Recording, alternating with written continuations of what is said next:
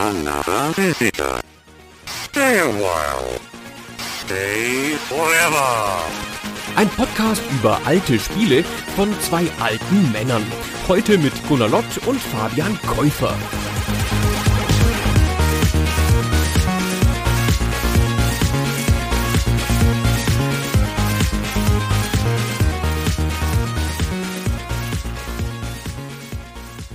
Hallo Gunnar.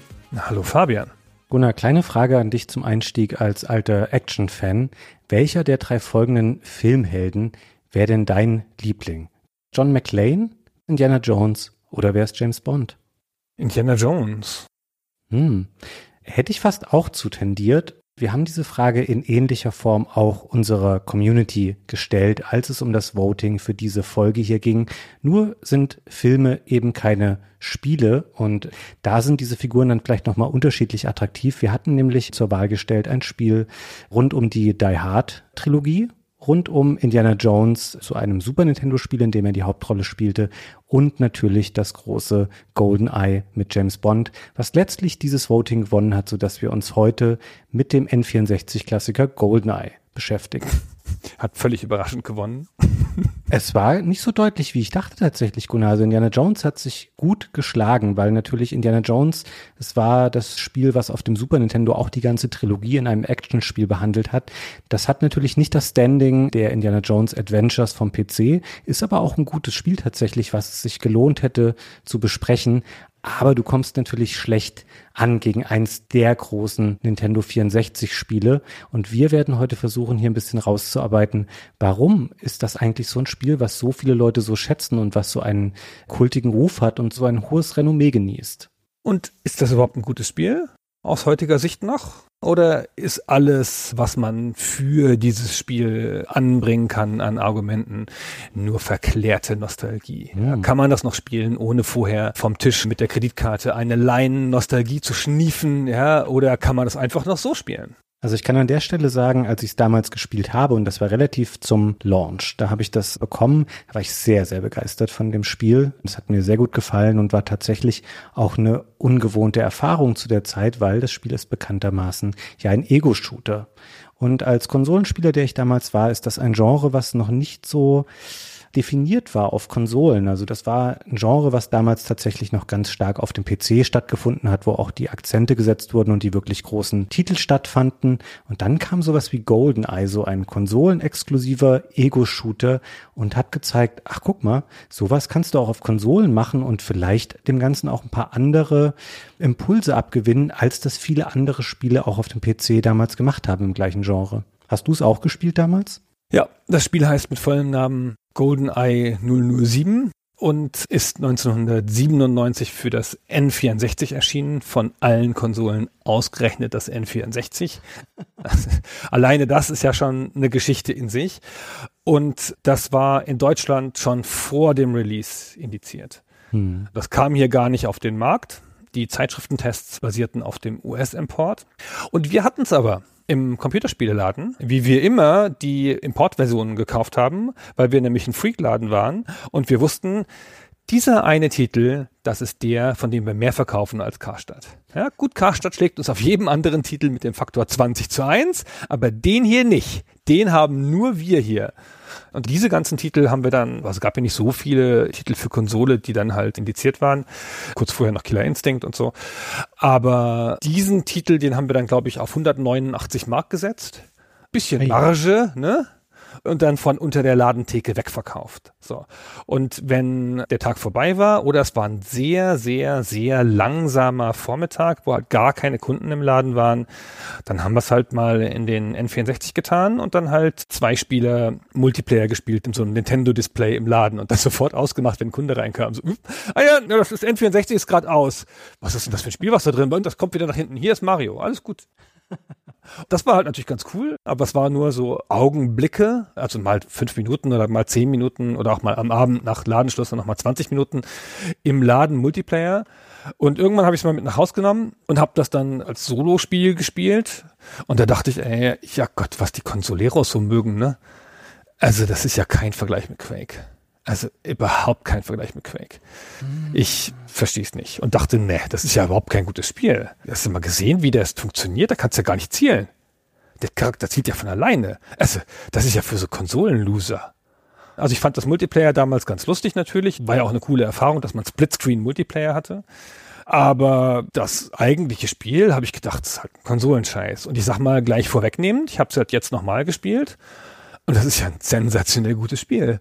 Auch heute noch. Ich habe da gesessen und das in meinen N64 getan jetzt und dachte schon, das kannst du mit dem Controller bestimmt nicht mehr bedienen.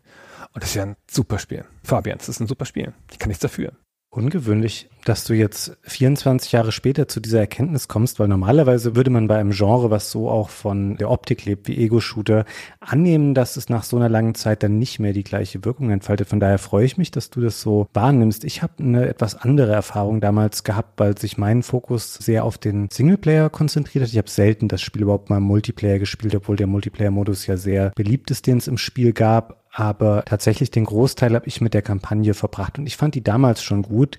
Und du hast jetzt hier so einen kleinen Seitenhieb schon gebracht in Richtung Vergleich mit Quake. Das müssen wir später natürlich nochmal genauer alles ausführen, wie das Spiel sich schlug im Vergleich mit den zur damaligen Zeit erhältlichen PC-Spielen. Ich würde dir recht geben, es gibt natürlich ganz klare Punkte, wo das Spiel keinen Stich macht gegen die PC-Spiele der damaligen Zeit. Aber es macht dafür auch viele andere Sachen ganz schön bemerkenswert, ganz schön neu und das tatsächlich auch ganz schön gut für die damalige Zeit. Und auch aus heutiger Sicht noch habe ich beim Spielen manchmal gedacht, hey, die hatten da echt gute Ideen, die viele Spiele später auch noch völlig ignoriert haben, obwohl sie zweifelsfrei GoldenEye zu einem besseren Spiel gemacht haben. Dieses Spiel hat halt Features zum Ego-Shooter-Genre beigetragen. Und das ist durchaus nicht jedem Spiel gelungen, dass es halt neue Funktionen popularisiert oder überhaupt erst eingeführt hat.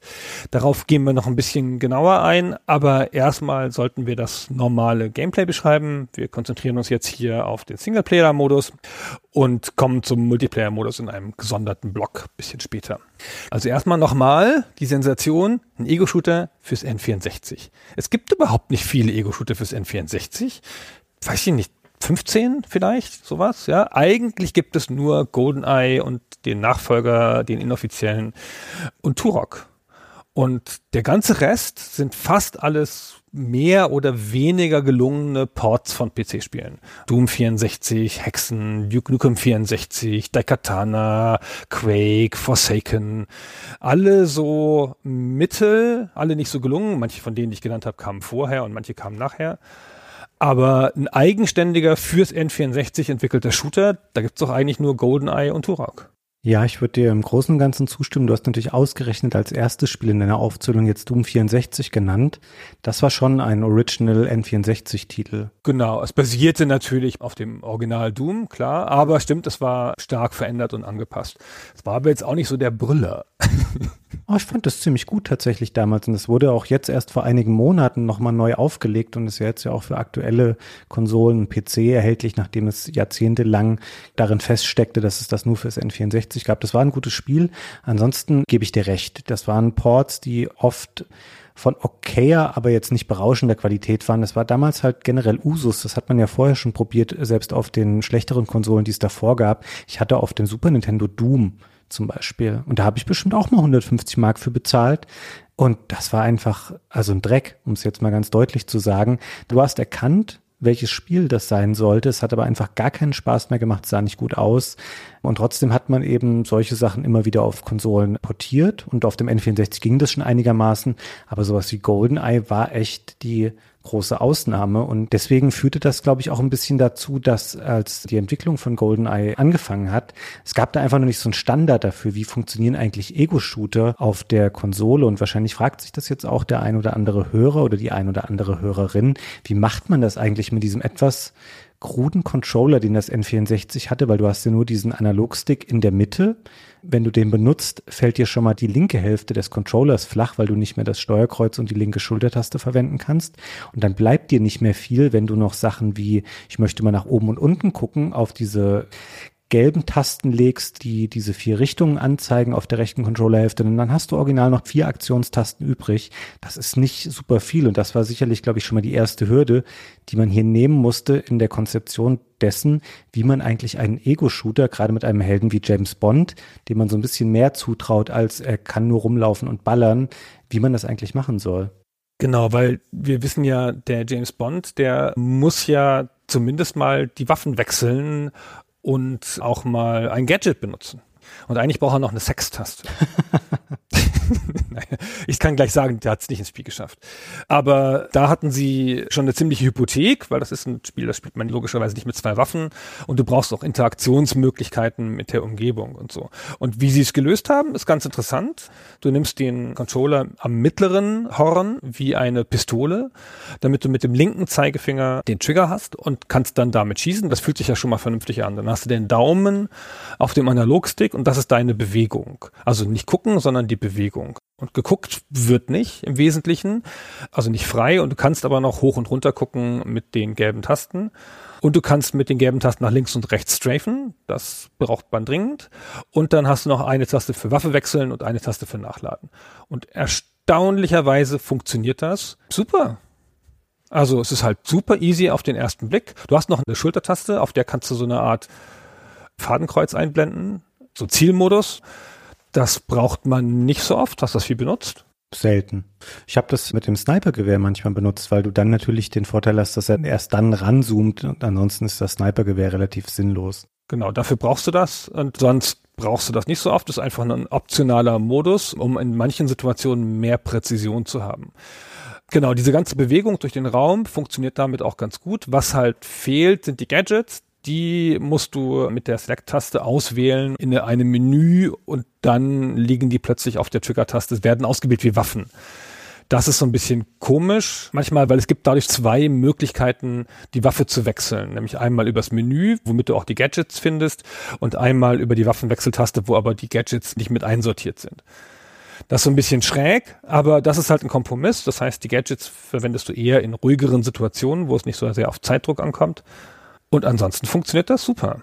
Es fallen mir offen gesagt jetzt auch wenig Situationen konkret noch ein, wo man überhaupt Gadgets verwendet. Also dieser James Bond Faktor ist hier sicherlich ein bisschen runtergeschraubt. Also es gibt natürlich die ein oder andere ikonische Szene im Spiel, wo du zum Beispiel mit einem Laser, der aus der Uhr dann rauskommt, was aufschweißen musst, aber es ist schon eher die Ausnahme. Tatsächlich benutzt man die meiste Zeit Waffen und nicht irgendwelche abgefahrenen Agenten, Gadgets und Goodies. Ja, das sind natürlich Flavor-Szenen, die dem Spiel ein bisschen Würze verleihen. Diese eine Szene ganz hübsch, wo er eingesperrt ist hinter Gittern und versucht sich dann da rauszureden bei der Wache, indem er so tut, als ging es ihm schlecht und die Wache glaubt ihm aber nicht. Und dann guckt die Wache halt weg und dann macht er seine magnetische Uhr und zieht über die Entfernung von zwei Metern so ein Schlüssel von der Wand her und macht dann damit auf. Gameplay-mäßig nicht so eine super Szene, aber halt eine Szene, die man sich gut merken kann und die man halt gerne erlebt und die sehr James Bondig ist. Aber lass uns mal bei der Steuerung bleiben. Das Spiel macht natürlich eine Sache anders als die Tastatur- und Maus-Shooter und die auch sehr ungewohnt ist, wenn man von dem Tastatur- und Maus-Setup kommt. Wenn du nicht mit der Schultertaste dieses Fadenkreuz einblendest, dann zielst du nicht richtig. Dann zielst du nur, indem du die Waffe auf der vertikalen Ebene ausrichtest und zwar auch nur grob. Also wenn wir uns so einen Screen vorstellen und schneiden den, sagen wir mal, in sechs Teile von oben nach unten und dann richtet man sozusagen die Spitze der Waffe in einen von diesen sechs Teilen und egal, wo der Gegner in diesem Teil steht, dann zielt er da automatisch hin. Ja, das ist die Standardeinstellung. Du kannst dieses Auto-Aiming auch reduzieren im Spiel, aber es ist auf jeden Fall dafür ausgelegt, dass man das in Anspruch nimmt. Also gerade da du ja auch nochmal gesagt hast, dass man nicht richtig nach oben und unten schauen kann. Also das geht über diese C-Knöpfe, aber das ist in der Regel zu langsam. Wenn du irgendwo runterläufst oder eine Treppe hoch und da ist eine Wache, dann kannst du das nicht manuell richtig einstellen, sondern du verlässt dich einfach darauf, das Spiel wird die Waffe dann schon einigermaßen dahin ziehen, wo ich eigentlich hinschießen muss. Und anders wäre das Spiel auch nicht so gut spielbar. Dafür ist man da einfach noch zu eingeschränkt und eigentlich mit dem einen Analogstick war das N64 nicht unbedingt für Shooter ausgelegt, die es eben erfordern, dass man gleichzeitig laufen und frei sich umschauen kann, also auch in der Höhe Das ist hier ein Kompromiss und da haben sie ein bisschen gegengesteuert, indem sie dem Spieler unter die Arme greifen, um einfach Gegner auch treffen zu können, damit man sich nicht wie der letzte Vollhorst fühlt, weil man soll ja ein Doppel-Null-Agent sein. Und natürlich kann der gut schießen. Das muss ja so sein. Also die ersten Minuten, nachdem ich das jetzt im Jahr 2021 wieder gespielt habe, fühlte sich das abstoßend an. Wirklich, als würde das Spiel sich alleine spielen wollen. Und so nach fünf bis zehn Minuten war ich dann aber drin und dann fand ich sehr logisch, sehr passend für die Art, wie das Spiel gebaut ist, sehr passend für den Helden, sehr passend auch für das Waffenarsenal. Das ist eine Mechanik, die haben sie gut gemacht und gut implementiert. Die funktioniert super. Möchtest du zur Steuerung noch was ergänzen, Gunnar? Weil ansonsten könntest du, glaube ich, gleich mal sagen, wie das Spiel denn tatsächlich gebaut ist. Also wie das abläuft, wenn man es startet und dann mit der Kampagne beginnt. Eine spezifische Steuerungssache noch, man kann auch so um Ecken gucken, so nach links und rechts, was zu der Zeit, glaube ich, mit der Ausnahme von System Shock 1 noch gar kein Spiel hatte habe das jetzt nicht recherchiert, ob es das erste oder das zweite Spiel dieser Art war, aber es ist jedenfalls ein sehr ungewöhnliches Feature, das aber auch gut zu James Bond, dem Spion, passt, dass man mal um eine Ecke gucken kann. Habe ich im Spiel fast nie gebraucht, ist aber cool, dass es das gibt. Mhm. Wollen wir eine typische Mission springen oder wollen wir noch ein bisschen generell erklären, wie das sich spielt? Also wir können von mir aus gerne in eine typische Mission springen und wir können gerne auch mit der ersten Anfang, die auch, glaube ich, eine der bekanntesten Missionen ist, wo man auch sieht, hier ist man noch relativ nahe am zwei Jahre vorher veröffentlichten Kinofilm, in dem ja bekanntlich Pierce Brosnan zum ersten Mal James Bond gespielt hat. Und der Film beginnt ja mit diesem Bungee-Sprung von diesem Damm in Russland und das Spiel baut quasi um diese Aufgabe oder um diese spektakuläre Einlage eine Mission herum, in der man noch einige Minuten davor erlebt, indem man quasi als James Bond unterwegs ist zu diesem Damm, von dem man dann runterspringt.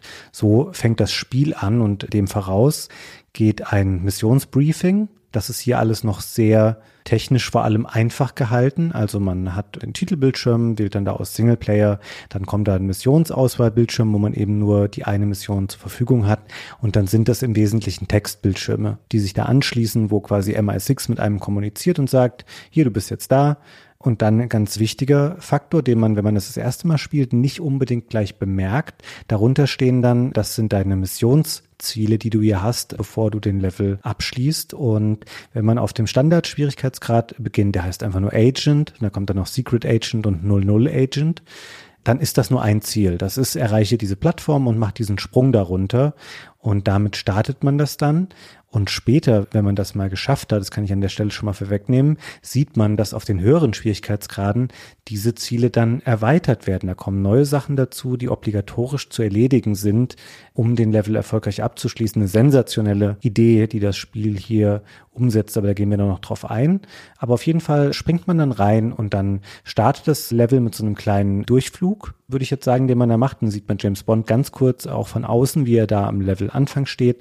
Und dann fliegt die Kamera quasi in ihn rein und man schaut aus seinen Augen heraus in die Welt. Und dann fackelt das Spiel auch nicht lange, man biegt dann quasi um die erste Ecke. Und da ist auch schon der erste russische Soldat, den man sich dann stellt. Und dann hat man unweigerlich eben diese Momente, wie du sie eben beschrieben hast, dass man sich mit der Steuerung erstmal ein bisschen anfreunden muss, weil sie ungewöhnlich ist, egal aus welcher Ecke man kommt. Als Konsolenspieler kannte man es nicht und als PC-Spieler war es natürlich eine riesige Umstellung, wenn du Maus und Tastatur gewohnt warst und dich dann hier mit James Bond in diesem Setting und mit dieser Steuerung zurechtfinden musst. Genau, du hast diese Präzisionen ja nicht, die du von Maus und Tastatur kennst und so. Aber das Spiel kompensiert dafür und ich sagte ja schon, das fühlt sich dann erstaunlich gut an, dieses Kompensieren. Diese erste Mission ist im Wesentlichen ein Tutorial, insbesondere wenn du sie auf dem niedrigsten Schwierigkeitsgrad spielst. Im weitesten Sinne gehst du halt einfach nur durch und suchst diese Stelle, von der du vom Damm springen kannst. Wenn man sich das Spiel anguckt, ich meine, das ist von 1997, ja, ist uralt, deutlich über 20 Jahre, und das ist natürlich so mittelgealtert. Das sieht heutzutage schauderhaft aus, ehrlicherweise. Grobe Polygonmodelle, so kantige Levels und so, wie das halt damals noch so aussah. Aus heutiger Sicht gesehen finde ich so, das kurz danach erschienene Half-Life sieht aus heutiger Sicht auch schon deutlich besser aus. Natürlich. Und ich fand auch Quake sah fast besser aus. Aber was hier noch viel deutlicher wird in Sachen Alterung des Spiels ist, boah, das sagt ja überhaupt nichts. Also dieses Missionsbriefing, das ist echt grob und dann muss das reichen. Das sagt dir zum Beispiel, wenn du jetzt halt diesen höheren Schwierigkeitsgrad hättest, wo zum Beispiel steht, neutralisiere alle Alarme, dann sagt es dir nicht, wo die sind, nee. wie die aussehen, was das bedeutet, neutralisieren, wie viele es gibt, gar nichts. Das sagt dir auch nicht, wo du hin musst. Also wo diese Plattform ist, von der du Bungee jumpen musst. Das kannst du ja einigermaßen erschließen. Logischerweise ist ja ein Damm und das wird schon in der Mitte sein. Aber ich bin da gerade beim ersten Mal komplett dran vorbeigelaufen, war dann am Ende des Damms und dachte, wo ist denn hier das Seil? Ja? Ich muss doch hier irgendwas machen. Und das Spiel sagt dir gar nichts. Und das ist jetzt hier noch alles ein bisschen lustig. Dann bist du durch den Level gekommen also man kann solche Level Speedrunnen wie bei Doom, ne, wo auch so eine Zeit dann von zwei, drei Minuten oder ein, zwei Minuten dann möglich ist. Das kannst du hier auch machen. Aber so zehn Minuten für ein Level, 20 vielleicht beim ersten Mal, ist gar nicht ganz unrealistisch. Und dann bin ich da so keine Ahnung, Viertelstunde durch und dachte, na ja, das ist ja alles ganz lustig hier. Aber ey, später wird das noch so eine Pest damit, dass das Spiel dir nicht sagt, was man machen muss. Und dass du halt einfach super durch die Welt gehen musst, gerade auf den höheren Schwierigkeitsgraden, super vorsichtig und super überlegen musst, was du da eigentlich machen musst. Mhm.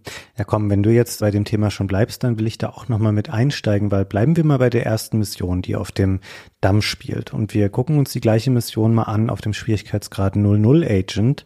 Da sind es plötzlich vier Ziele, da ist dieser Bungee-Sprung von der Plattform ist das letzte und das Endziel, wie ganz häufig im Spiel. Du kannst direkt dahin laufen und kannst auch darunter springen.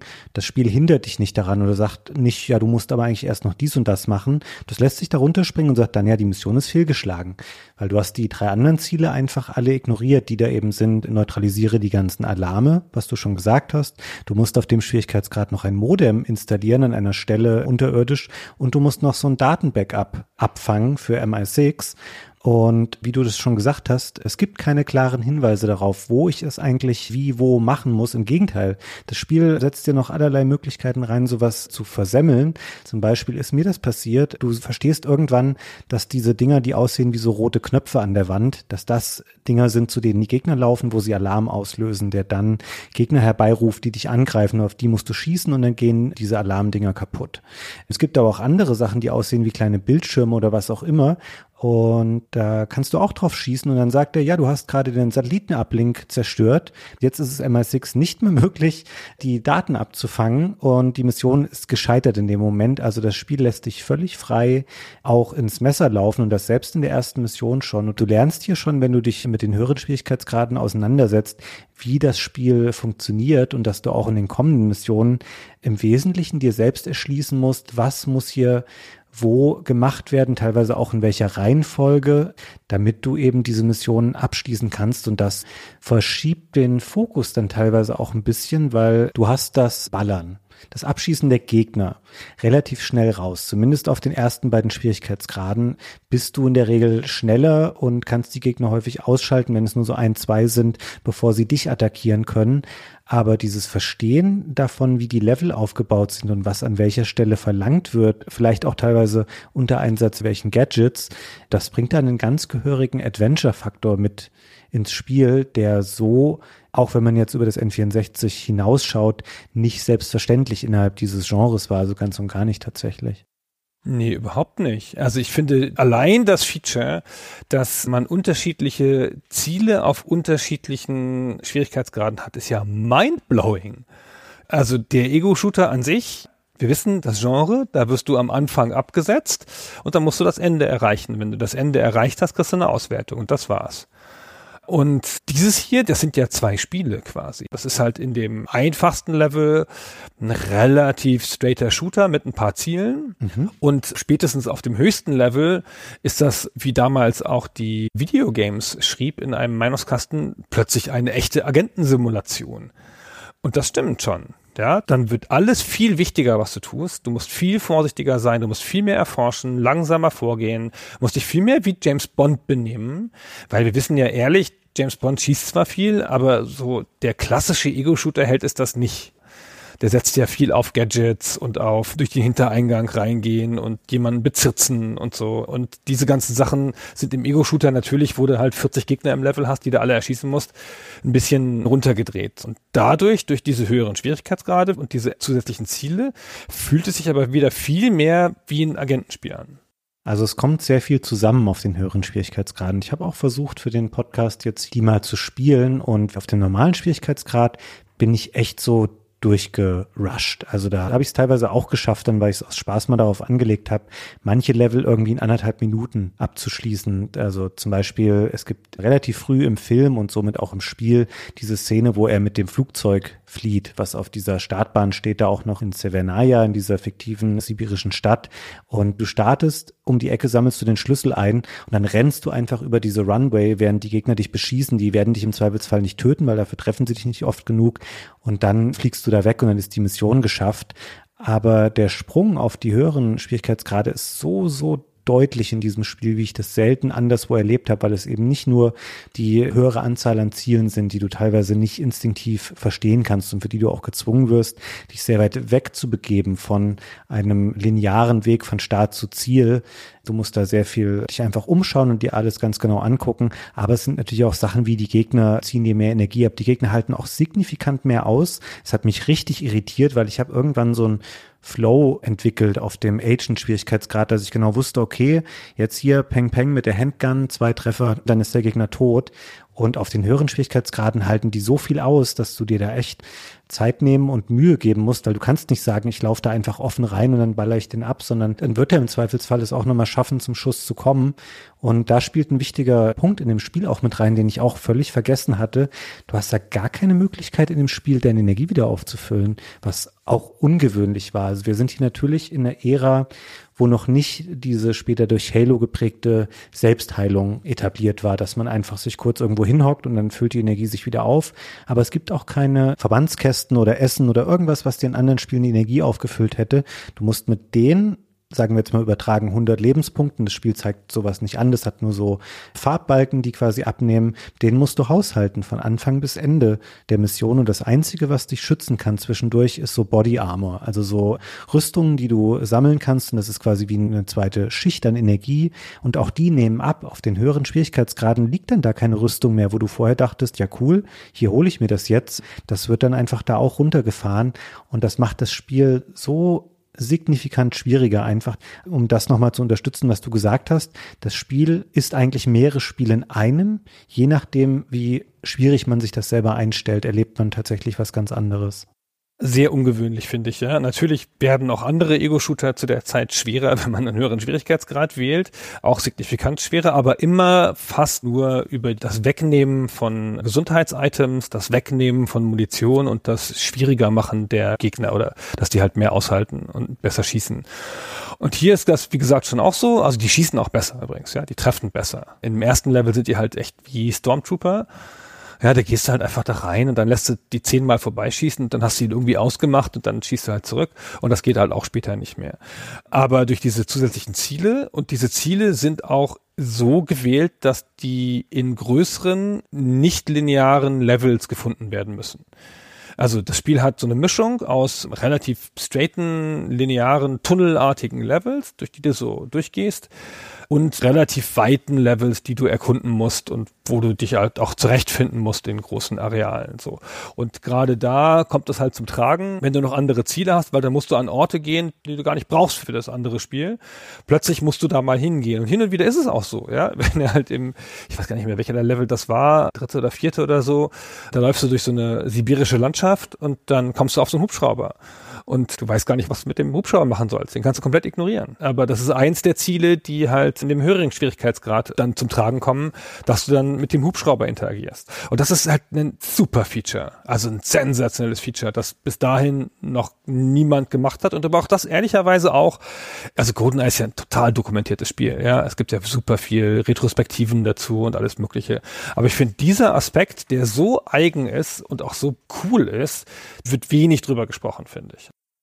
Ja, das ist was, was das Spiel definitiv ausmacht und woraus sich auch die Faszination für mich damals wie heute speist. Ich glaube, ansonsten würden wir das Spiel nicht als so wichtig empfinden oder es hätte auch nicht den Status, den es hat. Es ist da einfach wirklich ein ungewöhnliches Spiel zu seiner Zeit, weil es das eben so erfolgreich umgesetzt hat, dieses Konzept, dass es dir diese vielfältigen Aufgaben stellt, dass es da auch relativ frei dich vorgehen lässt und ich habe das vorhin schon mal beschrieben, dass man da auch Sachen in unterschiedlicher Reihenfolge machen kann oder angehen möchte, wie man will weil das Spiel dir wenig Grenzen setzt, was das angeht. Also mir sind auch teilweise wirklich saudumme Sachen passiert, Gunnar. Ich habe in der zweiten Mission des Spiels. Das ist dieser Facility Level. Der ist relativ bekannt und beliebt. Das beginnt damit, dass man durch diesen Lüftungsschacht kriecht und dann den Soldaten auf der Toilette überrascht. Auch eine Szene, die man aus dem Film quasi übernommen hat, weil das Spiel sich tendenziell eher am Anfang noch am Film orientiert, bevor es später vieles ein bisschen freier interpretiert.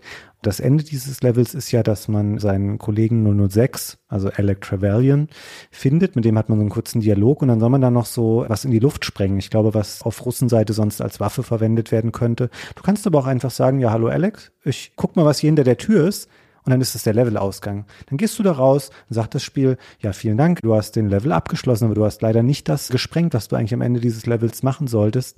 Und ich habe mich natürlich geärgert in dem Moment, aber auf der anderen Seite dachte ich auch, hey, wie cool ist es das eigentlich, dass das Spiel mir das überhaupt erlaubt oder meine Dummheit so zulässt, dass ich einfach sagen kann, nö, der letzte Schritt ist mir jetzt egal, ich gehe aus dem Ausgang raus, tschüss.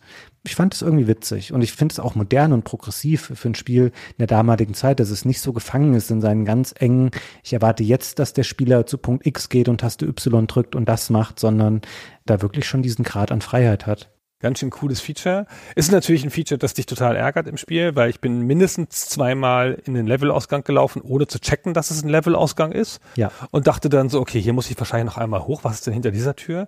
Und dann, ach, tschüss, das Spiel vorbei. Ich so, ah, nein. Und dann fängst du wieder von vorne an. Ich hatte eigentlich vor, dass wir über die Entstehungsgeschichte ein bisschen später im Gespräch reden. Ich würde jetzt trotzdem, weil wir über Features reden, die sich aus der Entstehungsgeschichte so klar herleiten lassen, doch ein bisschen in die Entstehungsgeschichte springen. Wir haben schon gesagt, das Spiel ist 1997 erschienen. Zum zwei Jahre vorher erschienenen Film Goldeneye ist es sozusagen das Begleitspiel, aber halt erst zwei Jahre später, kurz davor, bevor der nächste James Bond kam, bisschen ungünstiger Zeitpunkt. Und das ist, das haben wir noch nicht gesagt, von der englischen Firma Rare. Wir haben nun über Rare schon ein bisschen was gemacht. Ja, die eine oder andere Folge hatten wir schon. Rare ist das englische Vorzeigestudio, das sich später dann zu einem der stärksten Studios für den N64 oder auch schon vorher einer der großen Supporter des N64 oder überhaupt der Nintendo-Plattformen entwickelt hat.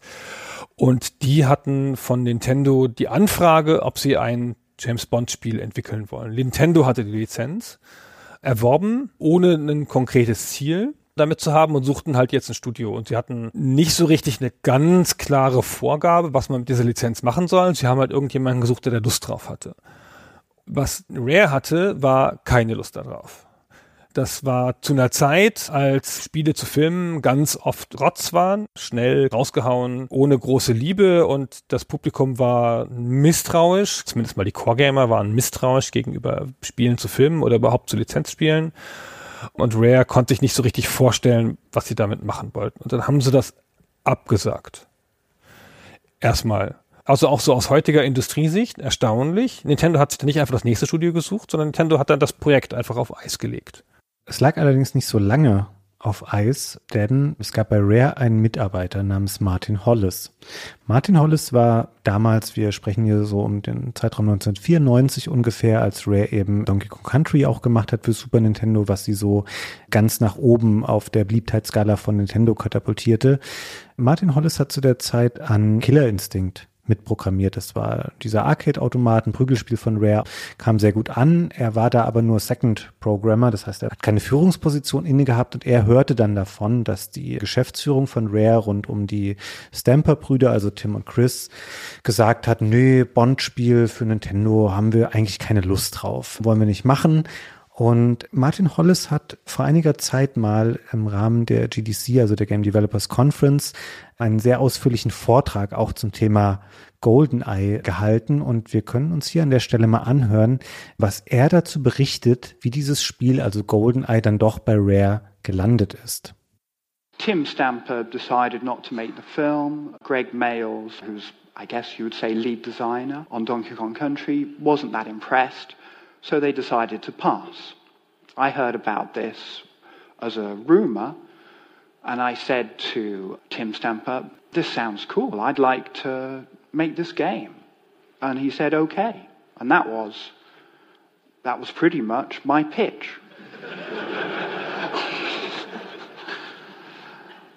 I don't really know, and I can't really explain why they had trust in me after simply being second programmer on Killer Instinct. Es ist tatsächlich eine große Überraschung, muss man sagen. Und ich kann mir das auch rational irgendwie gar nicht so richtig erklären, warum Rare dann jemandem, der eigentlich keine großen Erfolge vorzuweisen hatte, die Erlaubnis gegeben hat oder auch die Verantwortung dafür übertragen hat, ein Bond-Spiel für Nintendo zu machen. Also ich glaube, das ist sowas, das gab es in den 90ern noch. Heute würde man es, glaube ich, eher nicht mehr erleben, gerade wenn es um so eine weltweit große Lizenz geht, wie es eben James Bond ist. Das waren so noch die mittelfrühen Videospieltage, wo sowas noch passieren konnte. Ja, heute wäre das bisschen durchgeplanter, aber man muss bedenken, Rare wollte das nicht so richtig machen. Und die Hauptqualifikation von Hollis war zusätzlich dazu, dass er offenkundig ein talentierter Mensch ist und da halt schon angestellt war, war, dass er da richtig Bock drauf hatte. Das war halt ein James Bond-Fan. Und der hat dann gesagt, wir machen da ein James Bond-Spiel, das wird super ich schreibe mal ein Game Design Dokument und so. Und dann haben sie sich gedacht, naja, wenn es einer machen will, hm, Mai, dann soll er halt mal versuchen. Und sie hatten ja einen relativ garantierten Auftrag und es ist natürlich auch immer doof, so einen Auftrag liegen zu lassen, ja, wenn Nintendo schon ankommt und ihnen Geld geben will. Und dann hat der Hollis sich ein Team zusammengestellt, aber ein Team, in dem er schon fast der erfahrenste war, obwohl er auch noch sehr unerfahren war. Also sehr unerfahren, der war schon seit 93 bei Rare und hatte vorher schon Spiele gemacht als Schüler und als Freelancer, aber richtig professionell in der Industrie ist er zu dem Zeitpunkt seit zwei Jahren. Wann haben sie angefangen? 95 vielleicht oder 94? Er hat im Januar 95 dann angefangen, nach eigener Erzählung Personal dafür zu rekrutieren. Also wirklich erst Anfang 95. Da war er, wie gesagt, nicht mal zwei Jahre bei Rare und schon ein schneller Weg. Also warst du da? GameStar-Chefredakteur nach anderthalb Jahren. Nicht ganz. ja, aber sorry, ich wollte dich nicht unterbrechen. Ja, erzähl gerne weiter zum Team. Genau, dann durfte er sich ein Team zusammenstellen, aber es wurde dann ein Team von neuen Leuten. Also er hat Leute eingestellt von außen dafür. Er hat nicht auf die bestehenden Teams von Rare zurückgegriffen.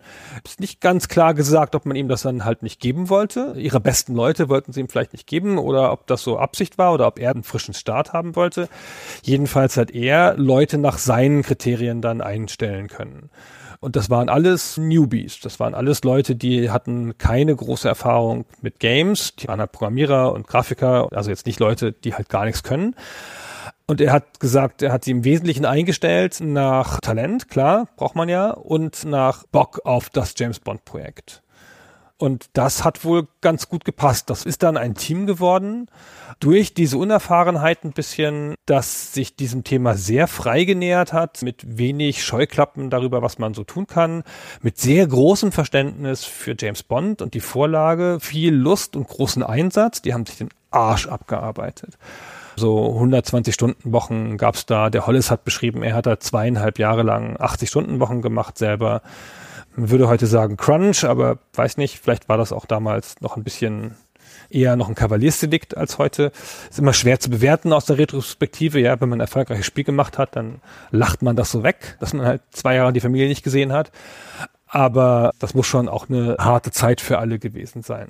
Ja, das ist so bemerkenswert. Das ist tatsächlich was, was ich jetzt im Detail auch noch nicht so wusste, bevor wir angefangen haben, uns jetzt für den Podcast mit dem Spiel zu beschäftigen, dass die halt wirklich ein Team und wenn wir Team sagen, dann meinen wir hier sowas wie eine knapp zweistellige Anzahl an Leuten. Also der Übergang ist da so ein bisschen fließend zwischen, der gehörte zum Kernteam und der hat nur so ein bisschen mitgearbeitet, aber man sagt grob, da haben knapp zehn Leute gearbeitet an diesem Spiel, die alle neu waren, also außer Martin Hollis und es gab einen Grafiker, Adrian Smith, der hatte ein bisschen Spielerfahrung. Für alle anderen war das Neuland, ein Spiel zu machen und dann kommen ja auch noch Sachen dazu, wie da hängt eine echt große Lizenz dran und ursprünglich mal, als die Gespräche zwischen Nintendo und Rare losgingen, da hatten alle Beteiligten ein Super Nintendo-Spiel im Kopf. Nun gingen wir aber dann schon ins Jahr 1995 und man wusste, Nintendo würde mit einer neuen Hardware kommen. Und dann soll dieses völlige, ich sage jetzt mal ein bisschen despektierlich, Anfängerteam ein Spiel für eine neue 64-Bit-Hardware machen, für die noch niemand irgendwie ein Spiel gemacht hat. Ich finde es komplett abenteuerlich, ehrlich gesagt. Ich weiß überhaupt nicht, wie man an so eine Aufgabe dann rangeht, wenn man da keine Referenzen mitbringt und sich so eine Mammutaufgabe dann stellen muss, zumal ich vermute, du hast eben schon mal gesagt, da würde ich noch mal kurz drauf eingehen, dass die dann gecrunched haben. Das wäre natürlich auch nachvollziehbar, wenn es so wie heute wäre, dass man sagt, das Spiel, was wir machen, Das basiert auf einer Lizenz und natürlich ist es unabdingbar, dass wir den Kinostart treffen müssen. Alles, was danach noch fehlt an Content oder sonstigen Sachen, das reichen wir per Patch oder per Update nach oder machen einen kostenpflichtigen DLC.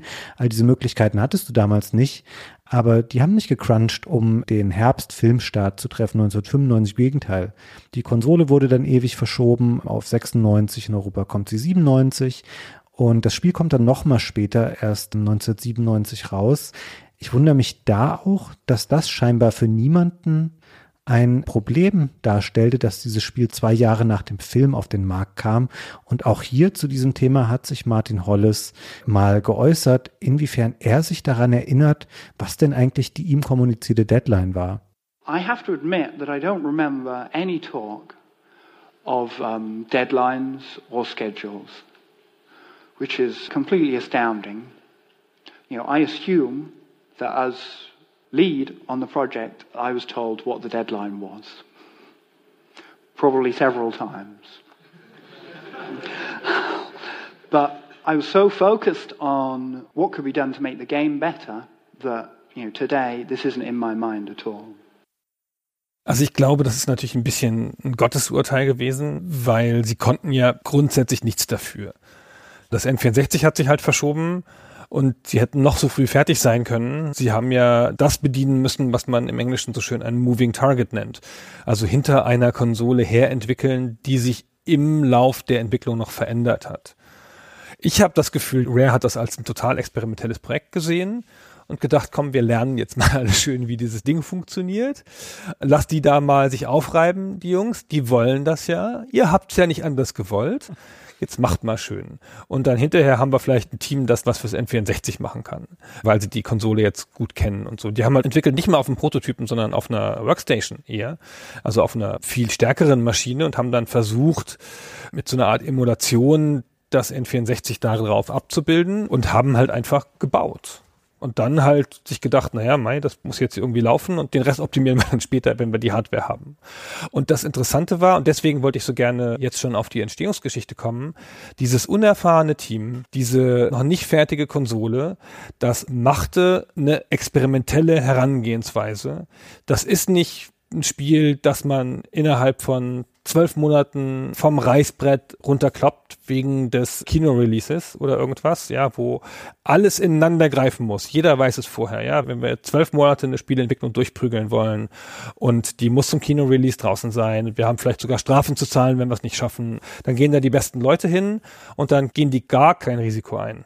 Dann machen die halt einfach vielleicht im idealsten Fall ein kompetentes MeToo-Spiel, also so ein typisches Spiel, das man schon mal irgendwo gesehen hat, nur halt mit James Bond-Lizenz und hier, es war eh wurscht, ja. Es hat niemand so richtig an das Spiel geglaubt, glaube ich. Die Konsole wurde nicht fertig, das Team war unerfahren. Und die sind dann an Sachen rangegangen aus ihrem James Bond-Gefühl und haben dann zum Beispiel die Level gebaut, einfach als James Bond Locations also lass uns mal einfach eine Basis bauen. Und da haben sie halt mal eine Basis gebaut und sich nicht drüber Gedanken gemacht, wo der Spieler reinkommt, wo der Showdown stattfindet. Haben einfach versucht, eine logische Basis zu bauen, die der Basis im Film halt ähnelt. Und sich erst dann Gedanken drüber gemacht, wie man diese Basis jetzt füllt oder wie die Story sich in der Basis entfaltet oder wie viele Gegner an welchen Orten stehen und wo die Items liegen und solche Sachen. Das ist ja andersrum. Der normale Game Design Approach auf den Kopf gestellt ist einfach genau falsch rum. Und das hat dann zu Leveln geführt, die redundante Orte hatten, die man gar nicht brauchte, Abkürzungen, die man nehmen konnte. Das hat aber ja super gut dazu gepasst, zu dieser Möglichkeit dann das doch wieder reinzubringen, indem sie diese vielfältigen Missionsziele gemacht haben. Ich glaube aber auch, dass sie Orte gebaut haben, wo sie noch nicht genau wussten, was man dann eigentlich machen soll. Hängt vielleicht auch ein bisschen damit zusammen, wie das Spiel ursprünglich mal konzipiert war. Das Spiel sollte ursprünglich ja kein Ego-Shooter werden. Martin Hollis hat es gesehen als ich nehme hier die Bond-Lizenz und dann machen wir daraus einen Rail-Shooter, weil er mochte gerne Virtual Cop von Sega, das war auch 94 erschienen, war ein großer Erfolg. Jetzt wusste man nicht genau, weil sie auch noch keinen Controller kannten, wird es eigentlich sowas wie eine Lightgun oder was ähnliches geben fürs N64? Na ja, wenn nicht, kann man das auch mit dem Controller irgendwie machen. Und Rare war auch mit diesem unerfahrenen Team schnell in der Lage, was Vorzeigbares zum Spiel zu produzieren. Und dann haben sie das Spiel ja im späteren Verlauf 1995, also so im Herbst, auf der Shoshinkai gezeigt. Das war diese Nintendo Hausmesse in Japan, die später nochmal Space World hieß, bevor sie dann eingestellt wurde. Da gab es eine große N64-Enthüllung und Spiele zu sehen in Videoform und darunter auch GoldenEye. Es gibt dieses Material auch, man kann sich das angucken in sehr schlechter Qualität. Wenn man das weiß, erkennt man es. Wenn man es nicht weiß, erkennt man es nicht. Nämlich, dass GoldenEye dann noch ein Rail-Shooter war. Das sieht aus wie die Level, die man im späteren Spiel dann hat. Und auch die Gegner verhalten sich so. Aber man hat sich da einfach auf Schienen durchbewegt und hat dann da im Grunde nur das Fadenkreuz gesteuert, was ein toller Use Case übrigens für den N64-Controller gewesen wäre, weil Analogstick, feine Steuerung, dann passt da auch noch halbwegs dieses optionale Fadenkreuz rein, mit dem man noch ein bisschen ranzoomen kann, was ja dann auch im späteren Spiel so zu finden war. Jetzt hat man das gezeigt, alle Leute fanden es toll, also die Leute, die es vor Ort gesehen haben, internationale Medien, aber der Großteil der Leute dachte, okay, das ist ein cooler neuer Ego-Shooter für Konsole.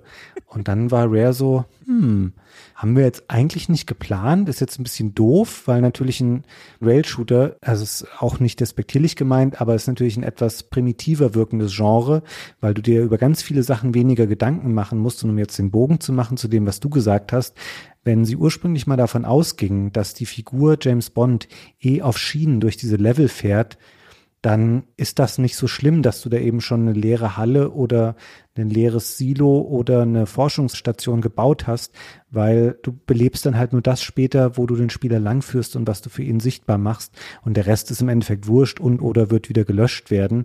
Und das haben sie natürlich dann schnell über den Haufen geworfen, haben gesagt, okay, Jetzt fügen wir hier noch eine Bewegung ein für den Charakter, haben das so umgestrickt, wie wir das initial schon gesagt haben, dass eben das Bewegen auf dem Stick liegt und das Umschauen auf die C-Buttons ausgelagert wurde.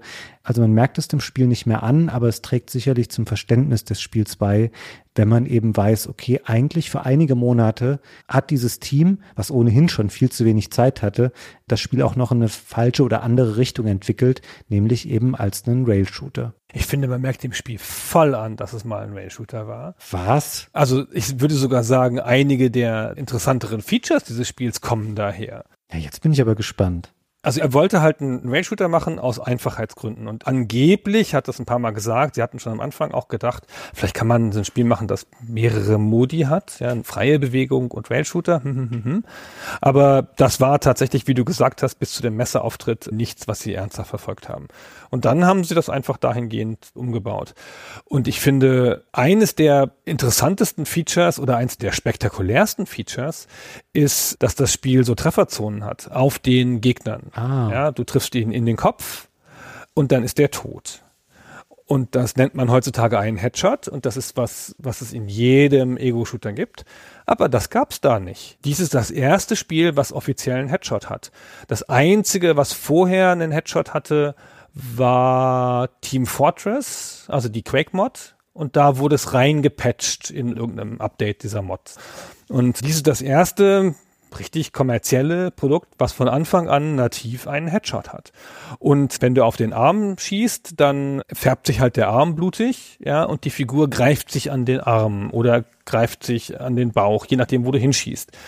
Das ist nicht so ein Riesending, dass er dann den Arm nicht mehr benutzen kann oder dass ein Bauchschuss bestimmte Wirkungen hat. So, das wird einfach gezeigt. Du siehst halt diese Trefferzonen so und am Ende wird denen ja auch nur Energie abgezogen und dann irgendwann sind sie halt tot, wie das halt ganz normal ist in Ego-Shootern. Aber dass es das gab, diese Trefferzonen, das war spektakulär damals. Also was super Neues. Und das kommt aus Virtual Cop. Da gab's das auch. Du hast total recht, Gunnar. Genau, ist ja auch völlig logisch, weil bei Virtual Cop, da hast du ja viel größere Modelle, viel genaueres Zielen als auch in PC-Ego-Shootern. Also auch PC-Ego-Shooter bis Quake kurz vorher haben ja viel Aim Assist gehabt und auch Doom, ja, also Doom 93, ne, hat ja in der Höhe dir den Schuss assistiert. Du konntest ja nicht hoch und runter schießen, ja, sondern nur links und rechts auswählen. Und da haben sie dir das assistiert. Und so ein Rail-Shooter hat ja eine totale Präzision, weil es ein einziges ist. Und das übernehmen sie. Und es gibt ja diesen Modus, wo du auf die R-Taste drückst, wo du dann das Fadenkreuz hast. Das ist ja einfach ein Virtual Cop-Modus in dem Spiel. Und man könnte sogar noch argumentieren, dass das Nachladen, das ist ja relativ prominent auf einem eigenen Button und dass es halt Waffen gibt, die ganz wenig Munition haben, namentlich die Standardwaffe, die nur sieben Schuss hat. Die PP7 heißt sie hier, aber es ist natürlich der PPK von James Bond nachempfunden aus den Filmen. Die Waffen haben alle fiktive Namen übrigens, da haben sie keine Lizenzen für. Die hat sieben Schüsse und das ist ja wenig für so ein Spiel. Also es gibt auch, glaube ich, bei Doom oder so gar keine Waffen, die so wenig Munition haben.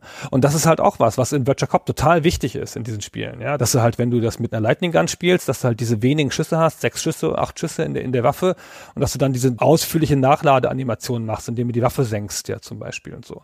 Also meines Erachtens kommt das alles daher, ja. Und bei Virtua Cop gibt's ja Unschuldige, die du nicht treffen darfst. Total wichtig in Virtua Cop, ja, dass du unterscheidest zwischen den Unschuldigen. Und das gibt's hier auch.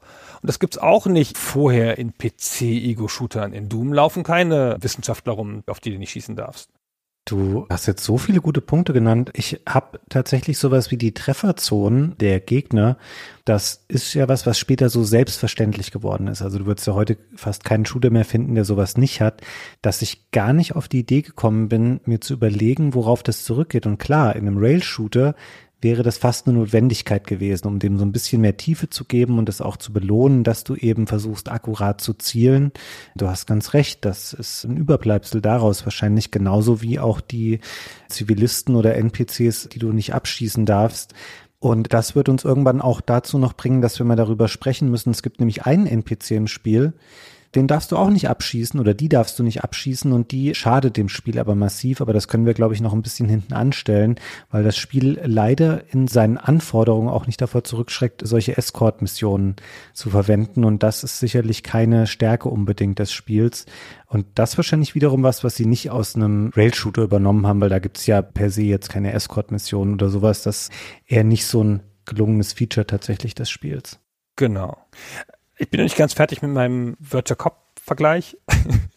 also das Spiel hat zwei Arten von Levels, ganz grundsätzlich gesprochen, vereinfacht, hatte ich vorhin schon kurz angedeutet, die eher schlauchigen, klaren Levels. Wir nennen sie mal die Virtual Cop Levels und die eher breiten, die Erforschungslevels, die Aufgabenerfülllevels. Wir nennen sie mal die Mario 64 Levels, weil Mario 64 kam ja während der Entwicklungszeit raus und sie haben gesagt, dass sie das beeinflusst hat mit aufeinander aufbauenden Missionszielen und so. Und noch eine Ähnlichkeit zu Virtual Cop ist, dass in den linearen Levels die Action so gestaffelt ist. Du hast halt einen Raum, kommst du rein, dann passiert da was, ein Riesengeschieße und dann kommen noch Gegner dazu und irgendwas und es fliegt was in die Luft und so und dann ist der Raum leer, bist fertig, gehst du durch den Korridor, hast Ruhe und dann kommst du wieder in den nächsten großen Ort. Und das ist auch genauso, wie so ein Rail-Shooter sich spielt, ne? mit diesen Fahrten zwischen den Action-Szenen und dieser Ruhe und dieser Bewegung und dann wieder volle Action drauf. Und das fand ich voll vergleichbar. Es kommt mir voll so vor, als hätte das das beeinflusst. Ja, also ich finde ein Level, wo das ganz deutlich wird, ist dieser Train-Level. Also die Level innerhalb des Spiels tragen alle so relativ vage Einwortbezeichnungen auf diesem Auswahlbildschirm und der Train der ja auch so im Film auftaucht, ist dieser gepanzerte Zug. Das ist so ein Level, da kannst du dir das wirklich von vorne bis hinten einfach vorstellen, weil er ist sehr eng. Du läufst einfach auf einem linearen Pfad durch diesen Zug durch. Alles ist vollgestellt mit Kisten, hinter denen dann mal so ein Gegner hochspringt und sich wieder wegduckt und dann gehst du in den nächsten Waggon und zwischendurch, um das ein bisschen anspruchsvoller zu gestalten, musst du mal so Bremsen zerballern, die hier und da angebracht sind, damit dieser Zug später quasi abgebremst wird, wenn du es bis ganz nach vorne geschafft hast. Und da ist es ganz deutlich. Ehrlich gesagt, um das mal kurz hier einzuschieben, diese etwas engeren, lineareren Levels ich mag die tendenziell ein bisschen lieber. Das hat aber auch damit zu tun, dass das Spiel sich eher übernimmt an den Leveln, die in sehr großen, offenen Arealen spielen. Da musste ich mich schon teilweise jetzt so ein bisschen durchbeißen. Also man ist ja mehrmals zum Beispiel dann auch so in so einer Art Schneeeinöde, da auch in Russland unterwegs, einmal bei Tag und später nochmal bei Nacht. Und das fand ich so dröge, Gunnar. Da stehen eine Menge Hütten innerhalb dieser großen Schneelandschaft rum. Es sieht alles gleich aus. Es läuft super langsam. Also das generell ein Riesenproblem des Spiels, dass in den größeren, in den offeneren Arealen, die leider Bedingungen sind, wenn man den Film nachbauen will, weil der eben einige solcher Szenen oder Bereiche hat. Da ist das Spiel sehr, sehr anstrengend, weil es eben technisch so schlecht läuft. Und wir haben viele dieser in Innenbereichen stattfindenden Level, wo du in kleinen Arealen unterwegs bist, wo das Spiel die Framerate besser halten kann.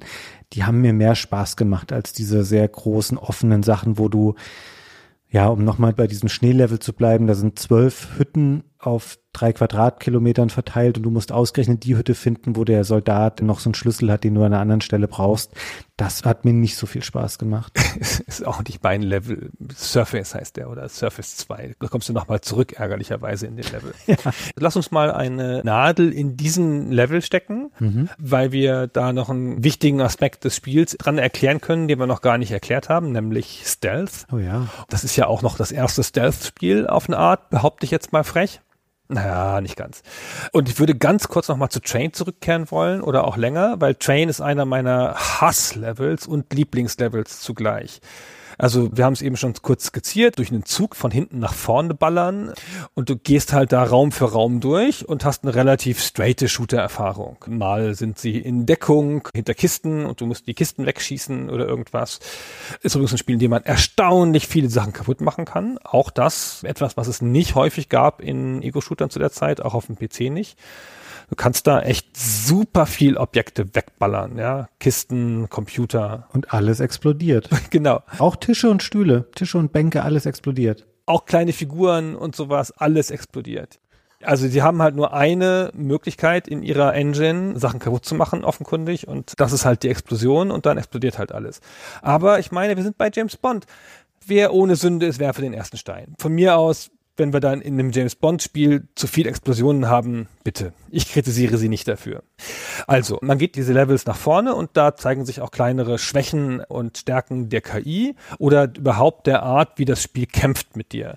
Die Gegner sind vielfältig. Wir haben schon gesagt, dass sie an verschiedenen Stellen getroffen werden können. Es sind alles Menschen, logischerweise. Ja, es gibt keine größeren, kleineren Monster, irgendwas. Die gibt es halt in verschiedenen Abstufungen. Starke Soldaten, schwache Soldaten, Spetsnaz-Leute, was weiß ich. Das ist nicht so wichtig. Die unterscheiden sich im Wesentlichen nur darin, dass sie mehr aushalten. Und die Gegner-KI bewegt sich ein bisschen schlecht und auf kleinen Räumen kommt sie eigentlich besser klar, aber was sie nicht gut kann, sind Türen.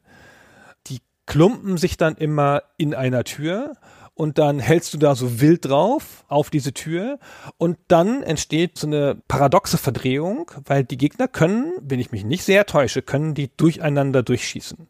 Und du kannst es aber nicht. Das heißt, du schießt immer den ersten ab, der fängt dann halt drei Schüsse ab, derweil trifft dich der von hinten irgendwie, magisch, und dann erschießt du den nächsten und den nächsten. Das sind super nervtötende Kämpfe, wenn du sie an der Tür abfängst, was ja eigentlich eine sichere Methode ist in einem Ego-Shooter, weil sie dann einzeln auf dich zukommen müssen. Super stressig, aber ist egal. Und das Spiel teleportiert Gegner hinter dich die ganze Zeit. Ja. Wie Daikatana oder andere PC-Spiele, das gab es ja auch da häufiger, aber unerträglich. In einem Zug es ist ein leerer Raum hinter mir. Ich weiß ganz genau, ich war da eben.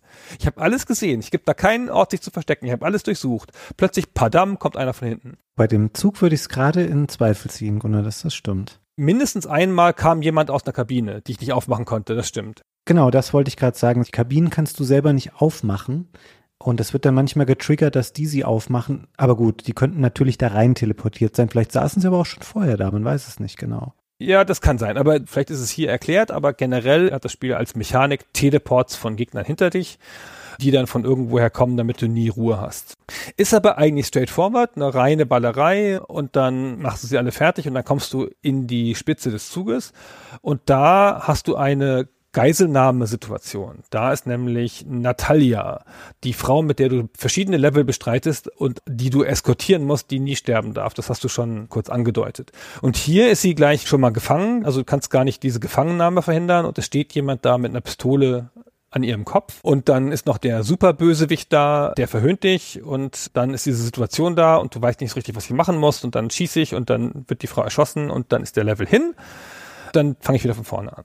Dann spiele ich mich wieder durch und dann mache ich wieder einen Fehler und dann stirbt sie wieder und dann mache ich wieder den ganzen Level durch. Also ich mache immer den ganzen Level, um dann im letzten zwei Minuten des Levels sozusagen noch eine andere Entscheidung zu treffen. Das ist eine ganz ärgerliche Dynamik, weil der Weg durch den Level dahin wird dann ganz gelinde, auch wenn er nur fünf oder acht Minuten dauert oder so, wird ganz bisschen langweilig. Das ist auch genau der Grund, Gunnar, warum ich das genau wusste, dass da die Gegner aus den Abteilen kommen, weil ich diesen Level wahrscheinlich beim Durchspielen jetzt, jetzt nicht lügen, 15 Mal gespielt habe und nicht, weil der Level mich vor irgendwelche Probleme gestellt hat, zumindest auf dem niedrigen Schwierigkeitsgrad. Es ist nur diese Schlussszene, wo sich alles in, sagen wir mal, zwei Sekunden entscheidet. Du gehst in den letzten Waggon, dann steht da dieser General Rumov, der hält Natalia die Waffe an den Kopf. Dahinter steht noch Alec und auch Xenia, die ist noch eine weitere Antagonistin, die da sich noch ein bisschen lustig machen.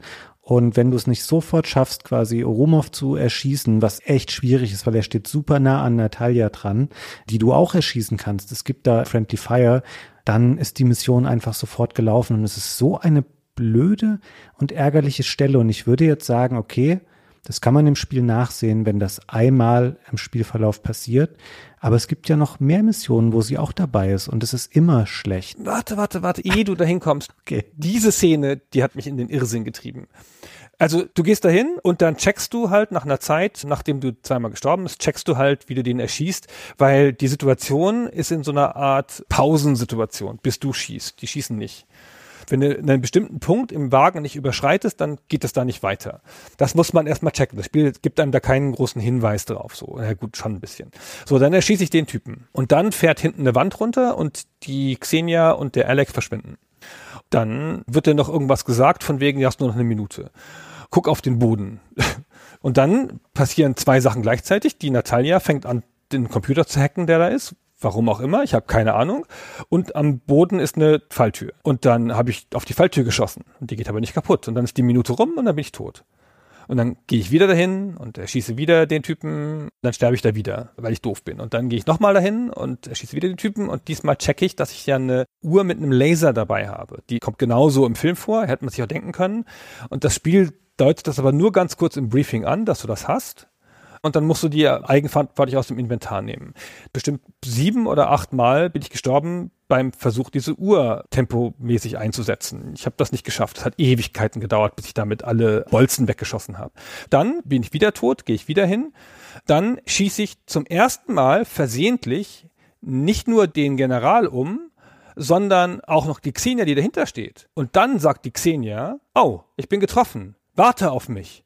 Und dann habe ich mehr Zeit.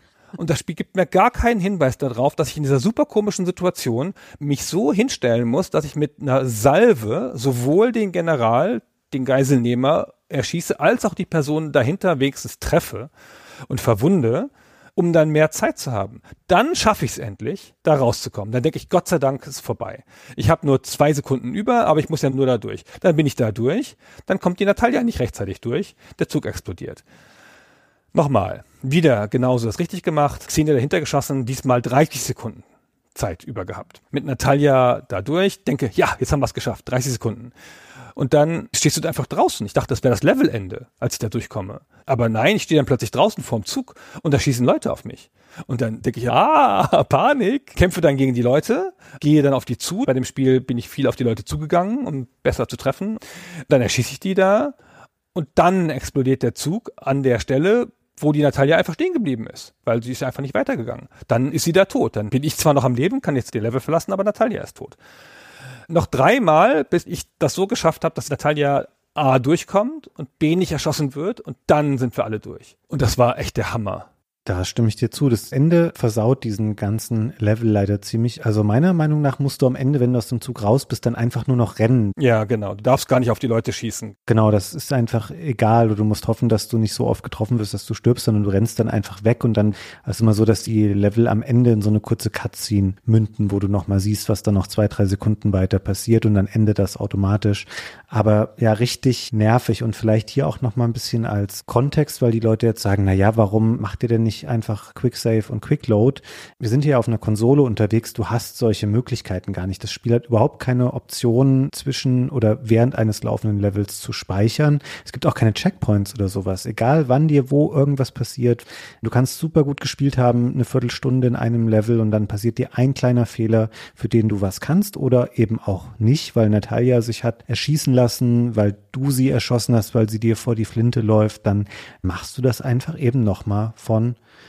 vorne. Und hier auch nochmal, weil du eben sagtest, dass man nicht genau weiß am Ende, was soll man denn eigentlich in dem Waggon machen, wenn man sie zwar zunächst gerettet hat, aber dann da eingesperrt ist. Auch hier nochmal zum Verständnis, das Spiel kommuniziert dann auch nicht wahnsinnig viel mit einem, weil die Figuren untereinander auch nicht kommunizieren. Es ist ein Spiel, was keine Sprachausgabe hat. Es hat so ein bisschen kurze Texte, die dir hier und da nochmal was sagen während einer laufenden Mission, aber vieles davon ist nicht super hilfreich und ich würde auch generell sagen, ich habe den Film jetzt parallel nochmal geschaut den sollte man vielleicht auch schon kennen, weil dadurch, dass das Spiel so viel rausstreicht. Es hat zwar insgesamt 18 Level, aber manche Level davon sind kombiniert auch quasi nur eine größere übergeordnete Mission. Das nimmt schon sehr, sehr viel weg von der Handlung, weil es sehr viel komplett auch rausstreicht. Das kann man nicht so richtig nachvollziehen und deswegen weiß man oft auch nicht genau, ja, warum hackt sie denn noch den Computer da in dem Zug? Das hat, glaube ich, irgendwas mit Boris zu tun, mit diesem Typen, mit dem sie am Anfang arbeitet, der aber eigentlich für den Feind arbeitet. Im Spiel bleibt das relativ vage und ist nicht so richtig nachvollziehbar. Und jetzt nachdem du deinen Zugdrama geschildert hast, würde ich noch mal kurz weiter ausführen, dass dieses Problem mit Natalia sich eben auch auf andere Level überträgt. Eigentlich immer, wenn sie dabei ist, macht es das Spiel signifikant schlechter. Es gibt dann noch diesen Control Center Level, der kommt noch etwas später. Hier ist es auch so, dass man sie super lange, also für die Verhältnisse von GoldenEye, durch den Level führen muss, wo man ganz viel Gegner besiegen muss und dann kommt man in eine große Halle, wo Computer stehen, da stellt sie sich an einen ran und muss den quasi hacken für eine bestimmte Zeit. Und von allen Richtungen strömen Gegner heran, von Treppen hoch, Treppen runter, da geht noch eine Tür auf, kommt ein Gegner. Und wenn du nicht alle super genau und sofort abschießt, wenn du nur einen Fehler machst, dann feuern die auf Natalia und die Mission ist gelaufen und du machst das alles nochmal und das war für mich wirklich der Punkt bei dem Durchspielen des Spiels, wo ich ein paar Mal davor war zu sagen, okay, die letzten zwei, drei Missionen, die gucke ich mir jetzt im Video an. Ich habe es dann irgendwann geschafft, aber echt einfach schlecht gemacht und eine schlechte Entscheidung leider wirklich für das Spiel. Es ist okay natürlich, dass dieser Charakter auftaucht und er ist auch wichtig für die Handlung und das, was sie macht, ist relevant aber man hat das sehr, sehr schlecht gelöst. Sie kann am Ende des Spiels in Kuba, das ist der letzte Spielabschnitt, da kann sie dann auch schießen, da hat sie eine eigene Pistole, davor ist sie einfach immer wehrlos und stirbt super schnell und das, ja, ist für den Spieler einfach demotivierend. Genau, dieser Control Center Level ist halt ein Beispiel für die andere Art Level. Ja, also der größere Level, in dem du dich ein bisschen zurechtfinden musst, in dem du verschiedene Aufgaben lösen kannst und in dem du Natalia rumführen musst. Das ist der Level, in dem die Szene war, die ich vorher kurz beschrieben habe, wo man gefangen ist am Anfang und sich da aus einer Zelle befreien muss. Die Natalia sitzt in der Zelle daneben und nachdem ich einmal versucht habe, die durch den Level zu führen und auch zu befreien, habe ich gesagt, so Natalia, bleib mal schön in deiner Zelle. Ich komme dann wieder, wenn der Level leer ist. Das habe ich auch gemacht dann. Natürlich, es geht ja auch nicht anders. Und dann habe ich schön die ganzen Level leer geräumt, bis auf die allerletzte Szene. Und dann habe ich sie geholt. Und dann ging es ganz gut. Und das ist natürlich schon ein bisschen schade, dass man so einen Trick machen muss, weil dann eine Mechanik im Spiel einfach nicht besonders gut funktioniert. Aber es ist ja auch einfach universell. Bei allen Spielen dieser Welt sind Escort-Missionen halt immer doof. Aber lass mal ein bisschen noch auf andere Gameplay-Aspekte eingehen. Wir haben jetzt relativ genau beschrieben, wie die Virtual Cop Missionen funktionieren. Und in diesen größeren Missionen kommt eine Sache zum Tragen, die auch total neu ist, nämlich das Spiel hat Stealth-Elemente. Völlig überraschend, ehrlich gesagt, in einem Shooter zu der Zeit. Stealth ist zu dem Zeitpunkt noch kein etabliertes Genre. Es gibt schon natürlich viele Spiele, die Stealth-Elemente haben. System Shock vorher hatte schon derartige Elemente, aber so die Stealth-Welle fängt halt ein Jahr später an, 1998. Da kommt Thief raus, dann kommt Metal Gear Solid. Metal Gear Solid war natürlich schon in 2D-Stealth, aber halt in 3D noch nicht. Und es kommt Tenchu, glaube ich, auch ungefähr um die Zeit. Und Half-Life natürlich, das ja auch in einem Ego-Shooter-Gameplay so ruhigere Momente hat, wo du dich halt ein bisschen anschleichen musst. Und dieses Stealth-Element kommt halt in diesen großen Levels zum Tragen, weil das Spiel ganz interessant mit den Wachen arbeitet für die damalige Zeit. Die Wachen haben eine ziemlich begrenzte KI. Ja. Die klumpen sich an Türen, die übersehen dich auch mal, wenn du direkt daneben stehst. Die können überhaupt nicht total lustig mit explosiven Sachen umgehen. Das ist der Hammer. In Kuba, der Dschungellevel, da haben relativ viele von den Wachen haben Handgranaten und da musst du bloß in die Nähe gehen und wieder weglaufen und dann hörst du die Explosionen, dann kommst du hin und keiner ist mehr da weil sie sich alle selber umgebracht haben. Total lustig. Aber die haben ein für die Zeit sehr vernünftiges, grundlegendes KI-Verhalten. Die können patrouillieren, die können Geräusche hören und darauf reagieren, die können wegrennen und einen Alarm auslösen, hast du schon erzählt. Schon gleich im ersten Level erlebst du das. Und dazu haben sie noch ein paar kleine Aspekte, dass sie auch so Seitwärtsrollen machen, wie die Gegner in Half-Life später, nur halt ganz krude, um Schüssen auszuweichen, dass sie sich auf den Boden knien, ja, um ein kleineres Ziel zu bieten, weil sie ja nicht wissen, dass du Auto-Aim hast und schießen dann aus dem Knien. Und das wirkt schon alles ganz clever, aber das Interessante sind halt die Patrouillen und die Tatsache, dass sie den Spieler hören können, wenn der Krach macht, und zwar wenn der schießt. Und das Spiel hat eine ganz interessante Mechanik, die mir auch so noch nicht in einem anderen Spiel bewusst ist. Es hat halt unterschiedliche Waffen, die unterschiedlich laut sind und das türmt die Schüsse aufeinander. Wenn du halt einmal schießt, dann hören sie dich wahrscheinlich nicht. Schießt du zwei, dreimal hintereinander, dann hören sie dich. Und das erzieht dich zu einer ganz anderen Art von Spiel durch diese Mechanik. Ja, du hast diese Gegner, die sich bewegen, und wenn du den Alarm auslöst, dann werden aus der überschaubaren Gegneranzahl werden an manchen Stellen quasi unendlich viele, weil das Spiel spawnt dann Gegner an bestimmten Stellen und die kommen alle auf dich zu. Ich habe diese Szene da mit Alec, die du kurz erwähnt hast, wo man den das erste Mal trifft und wo man was in die Luft jagen muss und wo du versehentlich aus dem Level gegangen bist. Da habe ich überhaupt nicht gecheckt, was der machen muss und bin in so ein Feuergefecht geraten. Ich habe 40 von den Typen umgeschossen, bis es mich erwischt hat und dachte, das kann doch nicht deren Ernst sein. ja, und dann habe ich das nochmal gespielt und da kam gar keiner. Und ich so, ah, ach, man muss es anders machen. Aha, ah. Und das ist an vielen Stellen so, ja, dass du halt, wenn du zu laut bist und zu viel Aufmerksamkeit auf dich lenkst, dass du dann eine Menge von Gegnern hast, die du schwer bewältigen kannst. Du kannst sie bewältigen, das Spiel ist ja ganz fair, weil die Gegner fallen alle tot um, wenn du sie erledigst und lassen Munition da. Das heißt, dir geht die Munition nie aus, wenn viele Gegner kommen. Ja, die bringen immer wieder ihre eigene Munition mit. Aber das erzieht dich dazu, vorsichtig vorzugehen, keine Alarme auszulösen, die Kameras abzuschießen. Das Spiel hat wie System Shock Kameras. Auch eine Sache, die man nicht so oft sieht in solchen Spielen. Ein typisches Stealth-Element, ja. Die Kamera ist noch nicht so ausgefeilt wie in richtigen Stealth-Spielen, so mit einer Warnung und so. Du gehst da halt irgendwie hin und siehst sie und dann hast du ein paar Sekunden, um die noch abzuschießen und dann ist es auch okay. Aber diese ganzen Elemente zusammen, ja, die Alarmknöpfe, wo manchmal Gegner drauf hinlaufen, die Kameras, die Patrouillenwege, die Gegner, die dann sich zu Hilfe kommen und die Gegner, die spawnen, das gibt plötzlich ein ganz unego-shooteriges Gameplay in diesen Levels. Ja, auch hier finde ich, die Intensität hängt ein bisschen davon ab, auf welchem Schwierigkeitsgrad man spielt. Ich hatte auf dem Agent-Schwierigkeitsgrad selten das Gefühl, ich müsste jetzt super vorsichtig agieren, weil im Zweifelsfall kann ich es immer noch handeln, auch wenn da mal ein paar mehr Gegner kommen oder ich stelle mich dann irgendwo um eine Ecke und lass sie da so ein bisschen angelaufen kommen nacheinander. Aber es stimmt schon, was du sagst. Also gerade die späteren Level, die welche von diesen offeneren Erkundungsleveln sind, wie du sie beschrieben hast, da musst du auf jeden Fall langsam und vorsichtig vorgehen, weil zu den Kameras, die du genannt hast, kommen dann ja auch noch so Deckengeschütze dazu, die dich super schnell erledigen können. GoldenEye ist auch so ein Spiel ein bisschen, wenn du getroffen wirst, egal ob das Gegner oder Geschütze sind, zumindest fühlt sich das für mich so an, als ob man kurz so gestunt ist, dass du dann nichts richtig kurz machen kannst für einen Moment, weil du eben diesen Treffer verarbeiten musst oder deine Figur. Und deswegen ist es elementar wichtig auf den höheren Schwierigkeitsgraden, das eigentlich, also es klingt jetzt super naheliegend, aber das pauschal zu vermeiden, dass du überhaupt von irgendwas angeschossen wirst. ja, wenn du einmal getroffen wirst, dann wirst du im Zweifelsfall auch noch ein zweites und dann ein drittes Mal getroffen. Da musst du sehr, sehr aufmerksam sein und man kann da wirklich gut später durchschleichen, wenn man das ernst nimmt und sich die Zeit nimmt, das zu machen.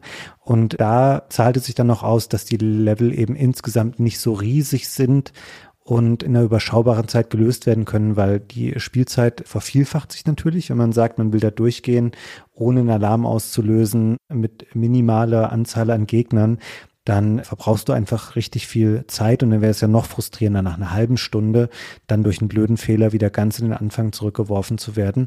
Aber das Spiel ermöglicht es und es nimmt es durchaus auch ernst, dass man das versteht als ein Spiel, was eben als Schleichspiel gespielt werden kann, so wie James Bond es vielleicht auch machen würde in der Situation, wo er sieht, okay, hier sind einfach zu viele Gegner. Ich setze da mal eher den Verstand ein als die vielen Waffen, die ich zur Verfügung habe.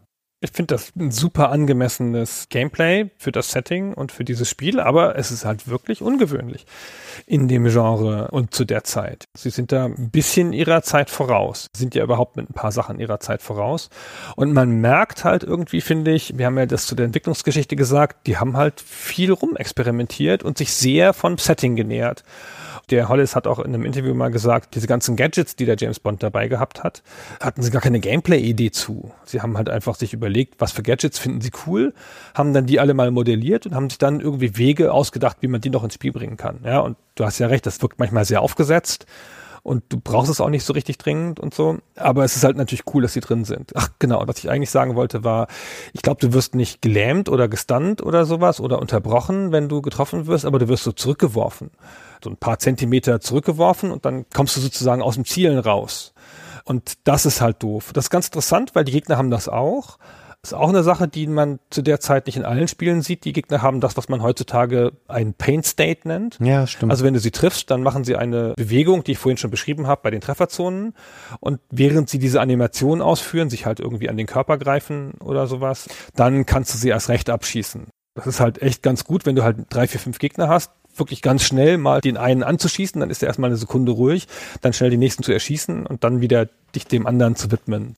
Es ist auch ein nachvollziehbares Verhalten, finde ich. Es ist ein bisschen so, wie man es erwarten würde, wenn du auf jemanden schießt oder auch wenn dich jemand beschießen würde, dass das eben nicht so ohne Folge bleibt und auch das, was wir davor beschrieben haben, dieser durchaus ernsthafte und nachvollziehbare Ansatz, das Spiel als Schleichspiel zu gestalten und wie man da durchgehen kann und dass man denkt, okay, da ist eine Kamera, die schieße ich jetzt weg und dann schalte ich die Wache da aus und dann kann ich da weitergehen.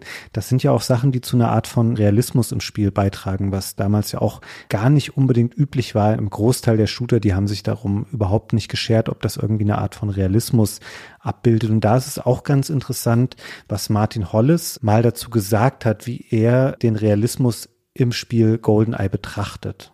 I knew that it shouldn't be totally realistic. It had to feel a little bit realistic, but, but what I had in mind was a kind of film realism, which is a silly realism. On the surface, it looks real, but It's got bizarre rules, you know, like cars explode the instant you tap against someone, or all the enemies have awful aim, which is the, the famous in the stormtroopers. So I, I had this kind of idea of filmic realism, film physics. Bullets leaving their mark on the walls around the level. I think that, that level of interactivity um, you know, pretty much all you have is the gun. And the more the gun can do and reach out to the environment and feed back to you that stuff is happening, the better. Er hat eindeutig, und da ist es wieder, was wir schon die ganze Zeit sagen, er nähert sich dem Thema von der James Bond Richtung und nicht so sehr von der reinen Gameplay Richtung. Und er zielt auf so eine Art Filmrealismus. Diese Explosionen, die Tatsache, dass der James Bond im niedrigsten Schwierigkeitsgrad oder an manchen Stellen unverwundbar wirkt, ja, weil sie so schlecht schießen. Der James Bond schießt auch weiter als die. Also du siehst viele Gegner, bevor sie dich sehen und so. Und er hat dann halt drauf gesetzt, auf so vordergründige Realismus-Sachen, sodass du auf eine Wand schießt und Einschusslöcher hast. Die Calls. Ich weiß noch, das war zu der damaligen Zeit ein Riesending, Einschusslöcher. Hammer, ja. Weil wenig Spiele hatten das in der Form. Das haben wir in jedem neuen Ego-Shooter ausprobiert, ob es das gibt und wie sich das auswirkt. Und ganz oft hatten Spiele halt wenig von denen. Weißt du, hast halt drei, vier, fünf Mal auf irgendwas geschossen und beim fünften Treffer in die Wand ist das erste Einschussloch schon wieder verschwunden, weil es nur vier darstellen konnte oder so. Und hier kannst du den ganzen Raum damit pflastern. Also das kann bestimmt 20 oder 30 darstellen, bevor die ersten wieder verschwinden. Ich würde auf diesen Punkt gern nochmal einsteigen, Gunnar, weil das ganz interessant ist, was das Spiel überhaupt für Details teilweise aufgreift, die du überhaupt nicht erwartet hättest oder wo du auch, wenn sie nicht drin gewesen wären, hättest du es nicht kritisiert. Auch nochmal im zweiten Level, in dem Facility Level, da kannst du am Ende auch in diesem einen Raum auf so Giftgascontainer schießen. Und wenn du das machst, dann passiert nicht, schieß drauf, das explodiert und dann ist alles grün, sondern es verbreitet sich nach und nach dieses Giftgas in dem Raum und füllt den mit grünem Nebel aus, der dir dann natürlich auch deine Energie raubt und dann bist du da eingesperrt und stirbst. Und das ist so cool. Ich meine, das sieht heutzutage nicht mehr überragend aus, aber es ist immerhin ein sich im Raum ausbreitender Nebel, was Hammer ist und was einfach eine total realistische Reaktion darauf ist, was du vorher gemacht hast. Und ich glaube auch, dass, weil sie eben diesen Anspruch hatten, solche Sachen im Spiel zu haben, das hat der Performance natürlich auch nochmal geschadet. Da sind echt viele kleine Explosionen und eben Einschusslöcher und dies und das mit drin. Das hat sicherlich alles Rechenleistung gebraucht, die sie dann an anderer Stelle einsparen mussten. Seien es eben die Texturen, die schon damals echt nicht top-notch waren. Also die Gesichter sind echt wahnsinnig grob von den Charakteren und eben auch die Framerate ist echt niedrig, aber dafür immer wieder auch kleine Elemente, wo du sagst, wow, cool, dass das im Spiel so gemacht wurde. Hätte ich jetzt nicht unbedingt mit gerechnet. Ja, an vielen Stellen wirkt es roh. Beim Gegnerverhalten an ein paar Stellen, die Levels sind nicht alle ideal gebaut. Manche Sachen wirken komisch. Aber an vielen Stellen ist es dafür super poliert. Mit Sachen, wo man denkt, dafür hatten sie Zeit das noch einzubauen. Ich finde, die Animationen der Waffen sind super und auch super detailliert. Es hat ja auch 30 Waffen. Das ist ja so ein realistisches Arsenal bei einem James Bond Spiel kannst du natürlich nicht die BFG auffahren oder sowas, ja, mit so ganz unterschiedlichen Sachen. Das hat lauter unterschiedliche Maschinenpistolen-Typen, die sich aber alle unterschiedlich anfühlen. Überhaupt fühlen sich die Waffen erstaunlich gut an für so ein altes Spiel und in so einem Ego-Shooter. Ich kann gar nicht ganz genau sagen, woran das liegt, aber ich finde, die Waffen haben nicht mal so ein besonders tolles Geräusch, aber haben eine realistische Wirkung. Gerade auch zum Beispiel mit dieser Pistole am Anfang, mit der Walter, schießt du halt auf einen Gegner, der dich nicht erwartet, im mittleren Level zweimal. So, tsk, wie es James Bond auch machen würde, finde ich, ja, und dann ist der halt tot. Und das fühlt sich voll realistisch an. Und wenn du dann zur nächsten Waffe kommst, ist es richtig ein krasser Aufstieg, ja. Wenn du dann eine Maschinenpistole hast, die sind im Spiel relativ austauschbar. Hauptsache, du hast eine, ja. Aber wenn halt der Level wieder Stealth erfordert, dann musst du wieder genau auf deine Waffen achten, weil es gibt zwei Waffentypen, die sind leise. D5 und eine leise Variante von der Pistole. Und du hast noch Nahkampfwaffen übrigens, ja. Also wenn du nichts anderes hast, kannst du sie auch einfach mit der Handkante erschlagen. Stimmt. Das ist echt eine super krude Animation. Und du kommst dir vor wie so ein Idiot, weil der Gegner verhält sich ja nicht wie im Nahkampf. Der Gegner läuft dann genauso rum und versucht dich mit dem MG zu erschießen. Und wenn du die Sniper Rifle hast, muss man auch noch echt als eigenen Podcast über die Sniper Rifle machen. Ist das erste Spiel, zusammen mit MDK oder kurz nach MDK, das so einen Zoom hat, ne? dass du an so einen Gegner ranzoomen kannst und durch so eine Vergrößerung zielen kannst. Und diese Waffe, wenn du die hast, ey, erstmal super, weil es ja das Spiel ziemlich verändert. Mit der wird dann dein Nahkampf plötzlich umgestellt von Handkante und dann teilst du da Kolbenschläge aus, was nicht effizienter ist, aber sich viel besser anfühlt und besser aussieht. Die Handkantenschläge übrigens im Spiel, weil es für Rare einfacher war, einfach diese flache Hand abzubilden, statt dass sie diese Polygonfigur so eine Faust haben bilden lassen. Deswegen haben sie einfach gesagt, ja, James Bond macht jetzt hier einen auf Judo und schlägt da eben mit seiner Hand zu. Ich würde da gern nochmal, weil das ist ja so ein kurioser und etwas witzig aussehender Angriff, nochmal darauf eingehen. Du hast vorhin mal so einen Nebensatz beschrieben, wie die Gegner sich teilweise verhalten, was die so machen, dass die solche Rollen machen und sowas. Auch da finde ich übrigens, das ist immer wieder mal so ein bisschen so ein Immersionsbrecher, weil es schon teilweise echt auch dämlich aussieht. Also die Figuren sind nur nicht eckig und wenig detailreich gestaltet. Auch diese Bewegungen, die sie machen, wenn sie getroffen werden, wie sie dann sich so zusammenkrümmen oder eben mal so zur Seite springen oder rollen. Das sieht alles nicht so toll aus, obwohl das Motion Capturing ist. Oder vielleicht hätte ich besser sagen sollen, weil es Motion Capturing ist. Nämlich auch da hat Rare gesagt, okay, wir haben zwar nur zehn Leute, von denen acht noch nie was mit einem Spiel zu tun hatten, aber wir machen auch das Motion Capturing noch selbst. Und dann haben sie da einen Designer des Spiels, der überhaupt keinerlei Erfahrung in der Richtung hatte. Dem haben sie dann dieses Geschirr angezogen. Das war damals alles noch mit viel Kabeln versehen, nicht wie man das heute machen würde beim Motion Capturing. Und der musste dann da selber diese Rollen und Sprünge und alles Mögliche machen in einem super eingeschränkten Bewegungs Kreis, den er hatte, weil er eben an diesen ganzen Kabeln hing. Und das sieht man im Spiel natürlich auch an. Also die hatten wahnsinnig viele Ambitionen, aber auch hier würde ich sagen, zahlt es nochmal so ein bisschen auf diesen experimentellen Charakter des Spiels ein, dass da wirklich so ein Team ganz, ganz, ganz viel machen wollte. Und das haben sie wirklich mit teilweise auch einfachen und improvisierten Mitteln gemacht, damit sie am Ende dann das Spiel hatten, was sie in ihrer Vision gerne umsetzen wollten, für das sie keine richtige Vorlage hatten und eben vielleicht auch neue Wege gegangen sind, weil sie einfach nicht festgefahren waren in dem, wie man so Spiele macht, weil es für sie einfach das erste war. weil es auch nicht so eine ganz starke Blaupause gab. Ja, wir erinnern uns in der Zeit, bis Quake auf dem PC hießen Shooter ja noch Doom Clones. Und es gab halt auch massenhaft Doom-Clones zu der Zeit. Und dann gab es Duke Nukem-Derivate und da war schon auch vieles sehr ähnlich. Und dies hier konnte nicht so einer klaren Blaupause folgen. Es ist halt nicht genau ein Spiel wie Turok oder irgendwas. Oder hat sich nicht so stark an den PC-Shootern orientiert und hat dann einfach ein paar Sachen anders gemacht. Mir fällt gerade noch was ein, Gunnar, was mir in der Beschäftigung mit dem Spiel jetzt klar wurde, was ich früher nie vermisst habe an dem Spiel, aber jetzt, da ich mich so viel mit Spiel, aber auch dem Film beschäftigt habe, ist mir noch eine Sache bewusst geworden.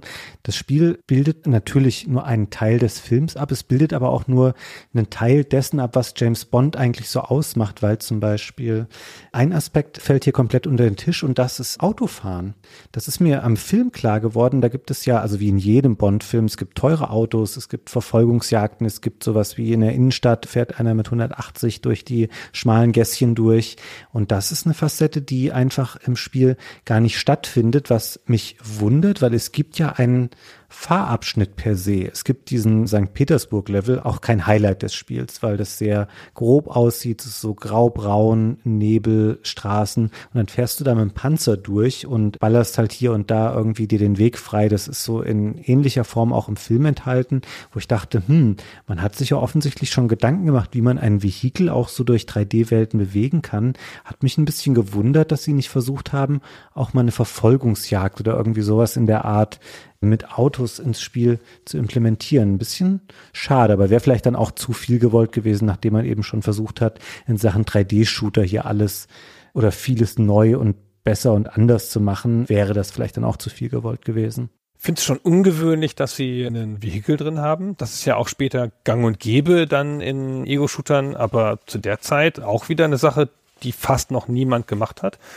Ich kann jetzt leider nicht genau sagen, ob es schon Ego-Shooter mit Vehikeln gegeben hat. Also gewöhnlich war das nicht. Mich hat diese Panzerszene voll überrascht. Aber ich sag mal so, wenn ich Entwickler wäre und wollte gern was Cooles machen mit Vehikeln, ich würde auch den Panzer nehmen. Mit dem Panzer hast du am wenigsten Probleme. Ja? Der kann überall gegenfahren, es fühlt sich völlig logisch an. Du brauchst keine ausgefeilte Fahrphysik. Du kannst das Shooter-Gameplay beibehalten, weil du kannst ja weiter schießen. ist alles voll super. Ich glaube, da sind sie einfach den sicheren Weg gegangen. Und außerdem gibt es ja einfach im Film auch eine Panzerszene. Und das ist ja im Film eine der spektakuläreren Szenen. Ja, der fährt ja dann da krass durch so Hauswände durch und jagt den Bösen, der mit dem Auto flieht. Das ist im Film eine coole Szene. Ist es nicht sogar im Film so, dass er mit dem Panzer dann die Schienen blockiert, gegen die dieser Zug dann fährt? Also das ist auch etwas abgeändert. Also das Spiel nimmt sich ja viele Freiheiten dann im Verlauf dann raus. Also es gibt ja auch diesen Ex-KGB-Agenten Valentin, den er im Film hat, der gibt es eigene Szenen, wo dieser Charakter etabliert wird, wo er James Bond trifft und im Spiel steht er einfach in so einem Container auf diesem Statuenpark, was auch ein echt weirder Level übrigens im Spiel ist, weil es ist ein Park, in dem so verschiedene sozialistische Statuen ausgestellt sind und das sieht so seltsam aus auf dem N64, weil es ist so kantig und wild und komische Farben und komische Formen. Es wirkt fast schon so ein bisschen dadaistisch. Das ist der Level, wo man dann Alec trifft und erfährt, dass er noch lebt und warum er irgendwie den MI6 hintergangen hat und auch dann dieses Treffen und die Szene danach mit dem Helikopter, der da steht, komplett abgeändert zwischen Spiel und Film. Also da behalten sie wirklich nur so den ganz groben roten Faden bei oder ich sag mal, es geht auf verschiedenen Wegen zum gleichen Ergebnis dann irgendwie, aber es nimmt sich da schon echt viel raus. Ja, es verkürzt stark und es nimmt sich einfach die, nach Meinung von Rare, die interessanteren Schauplätze und macht da was mit. Aber es hat auch richtig Handlungsänderungen. Im Film gibt es den Verteidigungsminister von Russland, den Mischkin heißt der, und der wird von einem seiner eigenen Leute, von einem Verräter, General Urumov, wird der ermordet. Ja, damit James Bond dann als Mörder hingestellt werden kann. Hier ist es so, der findet das vorher raus und du triffst ihn, du hast einfach ein Gespräch mit ihm und dann geht er weg und das war's. Ja, du hast recht. Das Spiel hat er überlebt, den Film nicht. Xenia geht es nicht so gut, aber auch hier natürlich die Konfrontation komplett verändert. Im Spiel verheddert sie sich ja dann in diesem Baum, als sie da an dem Helikopter hängt und wird dann da zerquetscht. Und im Spiel ist das ein super anstrengender Bosskampf. Also das macht das Spiel nicht relativ häufig, aber es gibt ein paar stärkere Gegner und Xenia, der man dann im Dschungel von Kuba begegnet, das gehört definitiv dazu. Da gebe ich auch gerne zu, Gunnar, da habe ich ein bisschen betrogen ich habe dann irgendwann rausgefunden, es gibt da so eine große Hängebrücke in diesem Dschungel. Und du musst an das eine Ende davon laufen und dich so ein bisschen zur Seite dann stellen, weil während sie dann über die Brücke zu dir rüberläuft, kann sie nur gerade schießen und sie kann dich nicht treffen, weil du nicht direkt am Ende der Brücke stehst. Ansonsten ist das ein ganz schön schwerer Kampf. Auf dem mittleren Level bin ich gar nicht so weit gekommen, glaube ich. Und auf dem Agent-Level, da habe ich ihn innerhalb von drei Sekunden gewonnen. Ich weiß auch nicht genau, was da passiert ist. Aber ich habe meine Standardtaktik gemacht. Ich bin einfach auf sie zu und habe nur geschossen. Und dann ist sie nicht schnell genug weggekommen und ist dann so in so einer Art Kreuzfeuer hängen geblieben, weil sie ja auch so eine Art von Animation dann hat, wenn sie getroffen ist. Und dann habe ich einfach das gesamte Magazin und dann noch eins und dann war es vorbei. Hat mich nicht einmal getroffen. Ich weiß nicht, wie das passiert ist. Ja, so ähnlich ging es mir im letzten Level. Das ist ja diese The Cradle Level, wo man auf dieser riesigen Antenne dann auf den Alec nochmal trifft und dann stürzt er am Ende darunter. Ich kann dir nicht richtig sagen, wie das bei mir passiert ist, weil du läufst ja hier anders als im Film eine ganze Weile hinter ihm her und ballerst ihn immer und irgendwann ist er dann wohl versehentlich von dieser Antenne gefallen und ich habe ihn gar nicht mehr so richtig vorher zu Gesicht bekommen. Es war sehr antiklimaktisch dann dieses Ende, aber sie haben es zumindest versucht, dieses Treffen der beiden Figuren da nachzuerzählen, aber es ist da nicht so richtig gelungen. Da schadet es dem Spiel vielleicht so ein bisschen, dass der Film natürlich keine, ich hätte jetzt fast übernatürlichen Elemente gesagt, hat, aber sowas wie große Monster oder dicke Gegner oder so, sondern es sind halt einfach Menschen, die hier dann in dem Spiel ein bisschen hochgejazzt werden zu Endgegnern. Das ist da aber nicht sonderlich spektakulär und es funktioniert nicht so gut in einem Spiel, was ja eigentlich sich auch ein bisschen im Realismus verorten will. Ja, die Bosskämpfe, also das gibt's ja nicht so oft, wie gesagt, das passt nicht so gut in das Setting. Aber ich fand es trotzdem ganz cool. Ich finde so dieses erste Zusammentreffen mit Alec, wo der dann einfach plötzlich da aufzieht und dann sind da halt sechs oder acht von seinen Leuten und dann läuft er weg und dann greifen dich die Leute an und so. Das fand ich so ein typisches Bossverhalten. so ein James Bond Bösewichtverhalten, das passt ganz gut. Und das Spiel hat so kleine Cutscenes. Es erzählt so ein bisschen Story, ist kein sehr storylastiges Spiel. Es arbeitet in Sachen Story eigentlich hauptsächlich damit, du bist jetzt an diesem Ort und machst machst so eine James Bond ähnliche Sache und wenn du sie aus dem Film erkennst, ist schön. Und wenn nicht, geht's halt weiter. Und ansonsten wird ein bisschen was an Stories in den Briefings erzählt. Und das war's. Aber da gab's zum Beispiel in der einen Stelle, wo du Alec getroffen hast, und das war dieser Statuenpark, da gibt's am Ende richtig eine Cutscene, weil du nämlich aus dem Level rauslaufen willst und dann festgenommen wirst von Mischkin und seinen Leuten. Und weißt du, eben hast du noch 30 Leute erschossen, aber wenn der Mischkin kommt, dann schießt er nicht. Dann ergibst du dich sofort. Ja, und dann wirst du halt eingesperrt und dann geht das Spiel auf eine andere Art weiter. Ja, man wird häufiger mal eingesperrt im Spiel, aber ich habe gesehen, es ist im Film genauso gewesen. So wie das immer bei James Bond ist. Genau, das haben sie einfach daraus übernommen. Das muss ihm mir immer passieren, weil er ist immer so kompetent und befreit sich dann selber wieder und so. Aber das ist auch im Spiel gut gehandelt, finde ich. Also diese Settings, die dadurch auch entstehen und dass dadurch das ein bisschen zusammengehalten wird durch so kleine Übergänge und so ist ganz gut, weil eigentlich ist es ansonsten eine Perlenschnur von Einzelmissionen. Also es fasst ein bisschen Mario-artig mehrere Missionen zu einer Hauptmission zusammen, also ein Schauplatz und da gibt es halt unter drei, vier Missionen, bis sie fertig sind. Und dadurch entsteht so ein bisschen eine Kohärenz, wenn dann halt zwischen den Schauplätzen gereist wird. Freust du dich halt immer, dass da mal jetzt was Neues passiert und dann hast du da drei, vier Level, bis du da wieder weg darfst. Aber eigentlich ist dieser Zusammenhalt der Missionen ziemlich schwach. Und selbst wenn du am Ende einer Mission einfach in ein Gebäude gehst und die nächste Mission fängt in dem Gebäude wieder an, bist du trotzdem ja als Figur zurückgesetzt. Also du hast wieder nur noch die Anfangswaffe. Falls du jetzt vorher eine Körperrüstung hattest, ist sie weg. Ja, falls du vorher eine Superwaffe hattest, ist sie weg. Du hast auch wieder dann ein neues Setup an Gadgets. Das geht dann alles weg und das finde ich, das zerstört ein bisschen den Zusammenhalt zwischen den Missionen. Ist jetzt ja auch nachvollziehbar, ja, in dem Spiel der Zeit, aber das hat mich ein bisschen gestört. Und jede Mission fängt an mit einem Briefing, das hatten wir schon kurz gesagt. Aber es ist echt ein bisschen lustig, diese Art von Briefing. Es kommt immer das allgemeine Briefing. Dann kommt das Briefing von Q. Das ist dieser Typ, der dir die Gadgets besorgt. Und der sagt dir dann halt, was du für ein Gadget in dieser Mission hast. Also oft auch mal, gibt keins. Musst halt sehen, wie du klarkommst. Mensch. Ja, das stimmt. Auch in so einem Tonfall übrigens, ja. Und dann gibt es immer noch einen Satz von Miss Moneypenny, der Sekretärin da von dem Geheimdienst. Und die sagt unweigerlich immer was Peinliches über Frauen. So wie, oh, du bist in Kuba mit Natalia und Xenia ist hinter dir her. Ein heißes Date mit gleich zwei Frauen. Ho, ho. Oh, wo du denkst, ah, schlimmes Fremdschämen, selbst in den 90ern, aber trotzdem ganz cool, weil das ist ja in den James Bond Filmen ist das ja auch eine komische Rolle, die die Moneypenny da hat. Ja, es soll, glaube ich, immer ihre Eifersucht ein bisschen spiegeln, dass sie neidisch darauf ist, dass Bond immer entweder mit Xenia oder mit Natalia irgendwie in diesem Level was zu tun hat. Aber ich gebe dir da schon recht, das ist auch ein bisschen unangenehm. Aber da muss man fairerweise sagen, es ist auch ein Film einfach von 95. Und wenn man den heute schaut, hat er auch so ein paar unangenehme Momente, was das irgendwie angeht, weil sich da einfach dann doch sehr viel getan hat im letzten Vierteljahrhundert, was das ganze Thema angeht, des Umgangs mit Frauen, auch durch den Charakter James Bond. Das ist da einfach noch was ganz anderes zu der Zeit. Nö, wollen wir mal kurz sagen, wie die heißt? Die Xenia Onatop. Ja, die heißt Onatop und die wird im Spiel vorgestellt mit Xenia Onatop. Also es ist halt eine Russin, ne? Kann man vielleicht auch Onatop heißen. Ich habe keine Ahnung, ob das ein realistischer Name ist. Und dann sagt er, ah, on the top. Und ihre Fähigkeit ist, dass sie halt so starke Beine hat, dass sie beim Sex einen Mann zerquetschen kann. Ich habe mich da gefragt, Xenia im Englischen, es soll dann auch schon Senior heißen, oder? Also wie hab dich gesehen und dann dieses on the top, das habe ich mir mal gedacht. Ja, Senior on the top, dachte ich, ja, genau. Kann mich jetzt auch täuschen, aber ja. Ja. Und ich erinnere mich übrigens noch dran, weißt du, was im deutschen Film, was er dann da fragt, als sie ihren Namen sagt, dann sagt sie, ich heiße Xenia Onatop und dann fragt er ohne Top. Oh. So haben sie das im Deutschen übersetzt. Aber gut. Ja, ja voll ja. gut übersetzt. War bestimmt der Übersetzer voll stolz auf seinen Geniestreich. Wäre ich an seiner Stelle auf jeden Fall gewesen. Wir könnten an der Stelle noch eine eigene Exkursion dazu machen, wo Xenia eigentlich herkommt, die Darstellerin, aber das betrifft noch einige andere Darstellerinnen und Darsteller aus dem Film auch. Das heben wir uns, glaube ich, nochmal für eine Trivia-Episode auf, weil es auch durchaus schon ganz witzig ist, aus welchen Ländern die ganzen Leute stammen, die Russen spielen sollen in GoldenEye.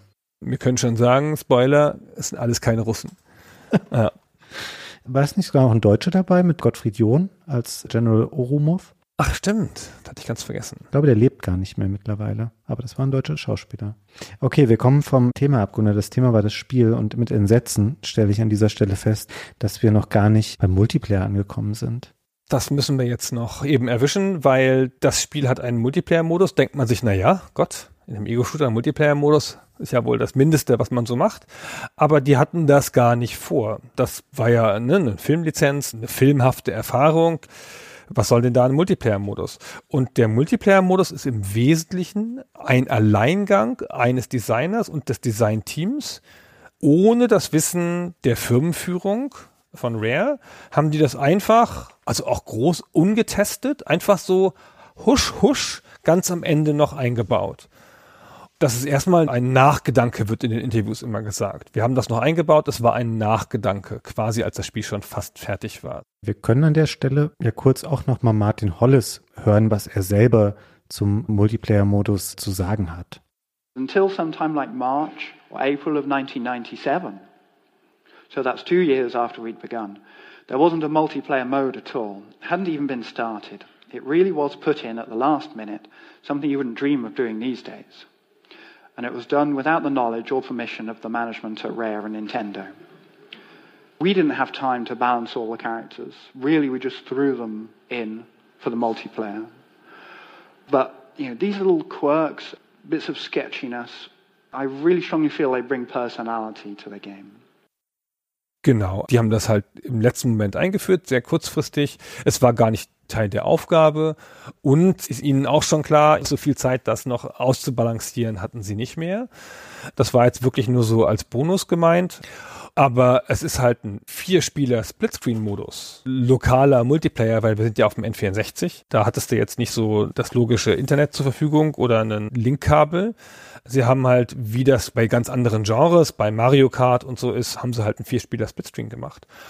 Und wer hätte es gedacht? Erstaunlicherweise, dieser Modus hat ganz stark zur Beliebtheit des Spiels beigetragen, vor allen Dingen historisch. Also vor allen Dingen in der Rückschau. Wenn du heute mit Leuten über das Spiel sprichst, dann haben die meisten nicht so wie du so eine Solo-Erinnerung, sondern die meisten haben, boah, das haben wir wochenendenlang im Multiplayer gespielt.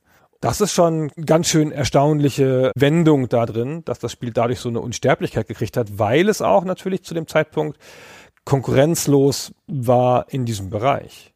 Das ist mit der Hauptgrund. Du hattest sowas ja nicht. Also generell, du hattest wenig Ego-Shooter auf Konsolen, du hattest noch weniger Ego-Shooter, die exklusiv waren und die die Konsole wirklich ausgenutzt haben und dann eben noch einen Splitscreen-Modus für vier Spieler, das hat es schon verkauft. Da musstest du sonst nicht mehr viel haben, weil man muss fairerweise sagen, dem Mehrspielermodus fehlen ja Elemente, die den Rest des Spiels so besonders machen, die wir auch schon besprochen haben. Sowas wie Schleichoptionen, sowas wie mit dem Schwierigkeitsgrad sich verändernde Missionsziele. All das spielt hier gar nicht rein. Der Multiplayer-Modus lebte davon, okay, vier Leute gleichzeitig ballern aus der Ego-Perspektive, alles klar, let's go.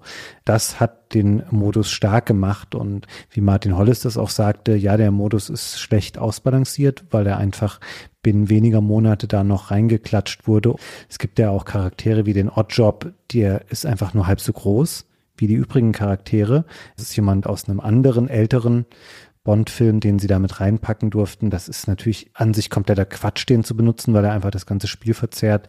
Aber es trägt wahrscheinlich auch ein bisschen zu dem Kultfaktor mit bei, den dieser Mehrspieler-Modus hatte. Wie gesagt, ich habe nicht groß Berührungspunkte damit gehabt. Wie war das für dich denn, wenn ihr bei euch im Laden mal den Multiplayer-Modus gespielt habt? Mochtest du es gerne?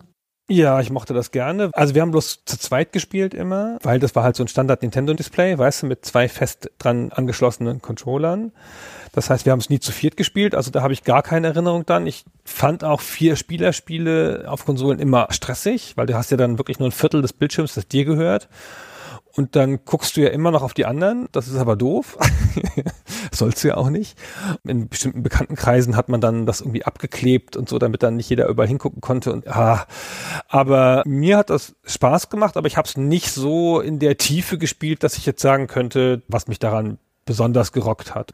Es gibt ja so Team-Modi, die stelle ich mir ganz cool vor, so zwei gegen zwei oder drei gegen einen sogar. Das haben wir logischerweise dann halt nie gemacht. Und es gibt halt so fünf normale Modi, von denen wir aber eigentlich immer nur Deathmatch gespielt haben.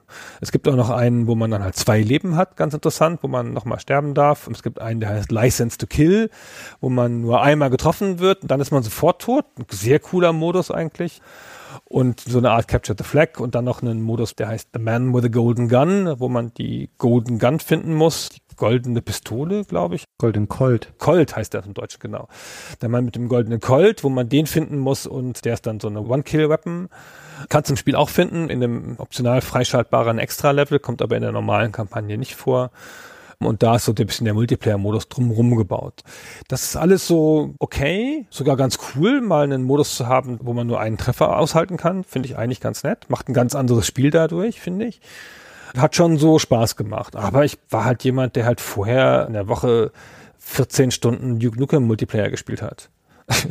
es kam mir jetzt nicht so super raffiniert vor. Ja gut, aber die Modi, die sie hatten, waren tatsächlich ja schon cool. Und ja, es ist natürlich gerade im Multiplayer dann auch nochmal noch stärker dieser Perspektivenpunkt, wenn man eben auf dem PC unterwegs war und da Multiplayer-Sachen schon kannte zu der Zeit, dann hatte ich das vielleicht nicht so gerockt, aber für jemanden, der eben nur auf Konsolen unterwegs war, damals wahrscheinlich eine Offenbarung, die man hier noch so als Dreingabe mit bekommen hat, wobei wahrscheinlich wirklich auch niemand bei einem Bond-Spiel jetzt erwartet hätte, dass da eben noch so ein umfassender Multiplayer-Part mit drin ist. Es gibt ja auch wirklich eine Menge Charaktere, die man freischalten kann. Ich habe da eben schon mal Oddjob erwähnt. Es gibt aber auch so jemanden wie Jaws, also im Deutschen den Beißer aus den alten Bond-Filmen und noch viele, viele mehr. Sie hatten ja eine recht umfassende Bond-Lizenz, deswegen durften sie auch solche Figuren benutzen oder auch das Bond-Thema, die Musik im Spiel. Das ist für mich tatsächlich ein Highlight wie sie das Bond-Thema auf ganz viele verschiedene Arten interpretieren über das Spiel hinweg. Wir dürfen eigentlich nicht aufhören, Gunnar, ohne hier zumindest einmal so den Opening-Song gehört zu haben. Machen wir sofort. Ich wollte noch eine Sache zum Multiplayer sagen. Na gut. Dann bin ich damit auch schon durch. Der Multiplayer war so sehr ein Nachgedanke, dass der nicht mehr auf der Packung steht. Ach Quatsch. Das haben sie nicht mal hinten drauf erwähnt, ja, dass das überhaupt geht. Es wird wie ein Solospiel beschrieben da drauf. Ja, das war halt möglicherweise dann doch schon fertig. Ich habe jetzt die deutsche Packung nicht vorliegen, aber auf der amerikanischen Packung ist da kein Verweis drauf. Hingegen gibt es einen Punkt, der sagt, es hat Memory Save auf der Cartridge. Das haben sie erwähnt, aber den Multiplayer-Modus nicht. Und der Multiplayer-Modus und aber auch die generelle Qualität des Spiels haben auch dazu geführt, dass das halt ein super erfolgreiches Spiel geworden ist. Nicht nur so Kultklassik, ein Spiel, das ja heute noch in verschiedenen Versionen gibt, eine Source Engine Version noch gespielt wird, sogar im Multiplayer. Und es gab auch noch Remakes über die Zeit, aber die sind alle nicht so wichtig. Aber das Spiel hat sich okay verkauft am Anfang, exzellent verkauft im Jahr drauf und dann nochmal superer verkauft später. Und es ist in Amerika das meistverkaufte N64-Spiel, noch vor Mario 64 und insgesamt weltweit das drittmeistverkaufte N64-Spiel. Nach Mario 64 und ich glaube Ocarina of Time. Mario Kart. Mario Kart, genau. Und Ocarina of Time war auf Platz 4. Ocarina of Time ist dahinter, genau. Und dann auch Super Smash Bros. liegt dahinter ein ganz anderes Spiel. In dieser Riege der Nintendo-Spiele mit Nintendo-Helden ist das einzige, das es da reingeschafft hat. Es hat über acht Millionen Stück verkauft. Das ist eine sensationelle Zahl. So, Entschuldigung, das nur eingeschoben und jetzt zur Musik.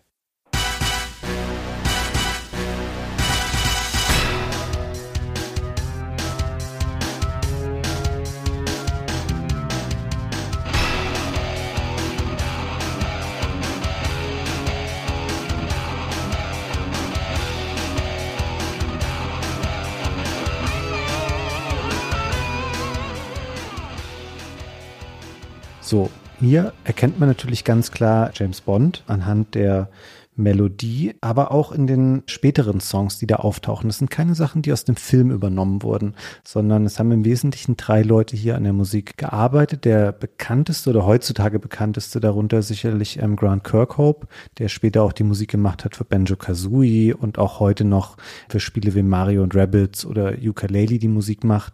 Kirkhope und die anderen haben keine direkten Filmtracks benutzt, sondern sie haben selber das so ein bisschen interpretiert und wenn man es mal gegen den Film hält, man erkennt so ein bisschen die Stimmung wieder. Es hat oft so ein bisschen etwas kälteren Charakter. Es gibt so bestimmte kleine Motive oder Klänge, die in Film und Spiel sich wiederfinden. Und es gibt einige sehr, sehr gut ins Ohr gehende Melodien.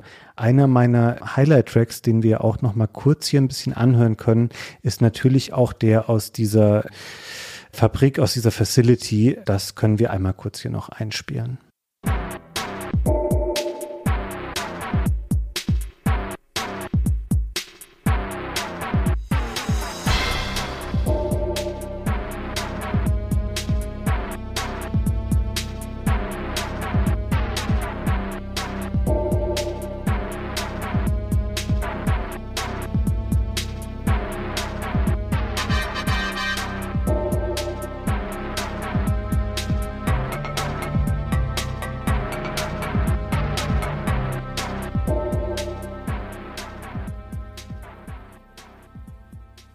Sehr schön. Ich finde, es arbeitet überhaupt ganz gut mit Musik. Es hat wahnsinnig viel Musik für jeden Level ein, zwei Stücke. Es hat Kampfmusik. Es gibt sogar an einer Stelle oder an zwei Stellen, wo du unter Zeitdruck bist, so eine Art Zeitdruckmusik, wo es nochmal so richtig abgeht. Das ist alles sehr gelungen, finde ich. Und da haben sie einen passenden Teppich für das Spiel geschaffen, der echt mithalten kann. Und das ist nicht ganz so einfach. Nicht allen James Bond-Filmen ist es gelungen, das Bond-Thema oder eine Bond-artige Musik zu finden, die dann die Jahrzehnte überdauert hat da wirklich das Spiel nochmal ganz, ganz stark, stärker natürlich als in der Grafik, weil man da eben noch beschränkter war. Da hat man einigermaßen versucht, so den Look des Films zu imitieren. Ich finde übrigens, dass wir haben jetzt viel Negatives über die Bildrate gesagt und über die Charaktermodelle. Ich finde generell schon, dass die Schauplätze, die sie ausgewählt haben oder auch Sachen wie Kostüme, das haben sie schon gut getroffen und das haben wir jetzt hier gar nicht so ausgeführt. Da haben sie natürlich davon profitiert. Vieles des Films wurde ja in Großbritannien gedreht. Es gibt diese Leaveston Studios in England. Eine Menge Sets des Films standen dort und Rare konnte hinfahren und alles fotografieren von Kostümen der Soldaten über Waffen bis hin zu eben diesem St. Petersburg-Set, was da aufgebaut war. Das haben sie schon ganz gut eingefangen und das erkennt man auch wieder, wenn man sich Film und Spiel einmal im Vergleich anschaut, dass sie die grundsätzliche visuelle Stimmung gut auf das Spiel übertragen haben mit den beschränkten Mitteln, die sie eben hatten. Ja, das ändert nichts daran, dass es heute sehr grob wirkt alles. Ja, das stimmt. Also vor allen Dingen die kantigen Köpfe der Leute mit den draufgeklebten Gesichtstexturen, die ja dann von Schauspielern sind, die wirken heute sehr grotesk so.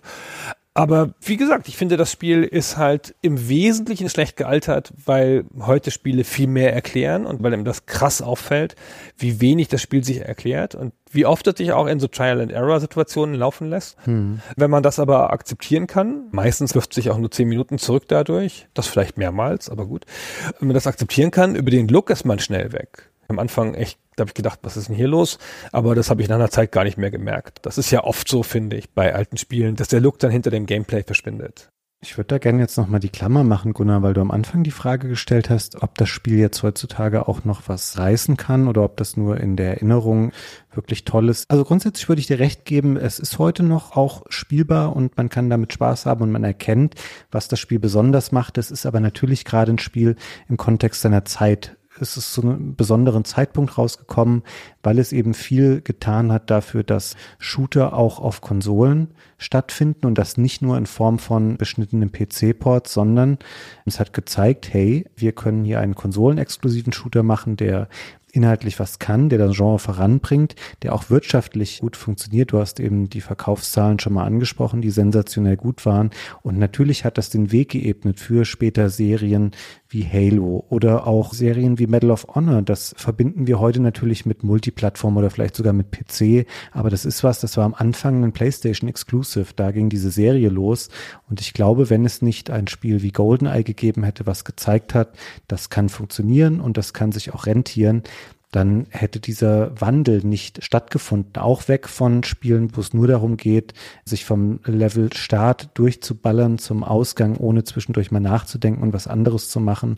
Auch hier hat es sicherlich einiges bewirkt und Wege aufgezeigt, wie man diese Genre eben weiterentwickeln kann. Wobei natürlich man sagen muss, im PC-Bereich hast du eben dann ein Jahr später Half-Life, und das haben Christian und du ja schon mal besprochen. Natürlich übertrifft das ein GoldenEye in ganz vielerlei Hinsicht. Aber es ist eben noch mal ein Jahr später und es ist dann wieder auf dem PC. Also die historische Relevanz und damit auch der Kultstatus, den das Spiel haben, ist für mich auf jeden Fall gerechtfertigt. Das auf jeden Fall, finde ich. Und ich finde, man kann es auch mit ein bisschen Gewinn noch spielen. Das ist schon nicht so schmerzhaft. Also es hat natürlich vieles ermöglicht von dem, was später kam, aber es hat auch sogar das beeinflusst, was quasi gleichzeitig kam, nämlich die Half-Life-Leute haben schon gesagt, dass sie nochmal an ihr Spiel rangegangen sind und noch ein paar Sachen verändert haben, nachdem sie GoldenEye gespielt haben, was ja einfach rauskam mitten in der Half-Life-Entwicklung.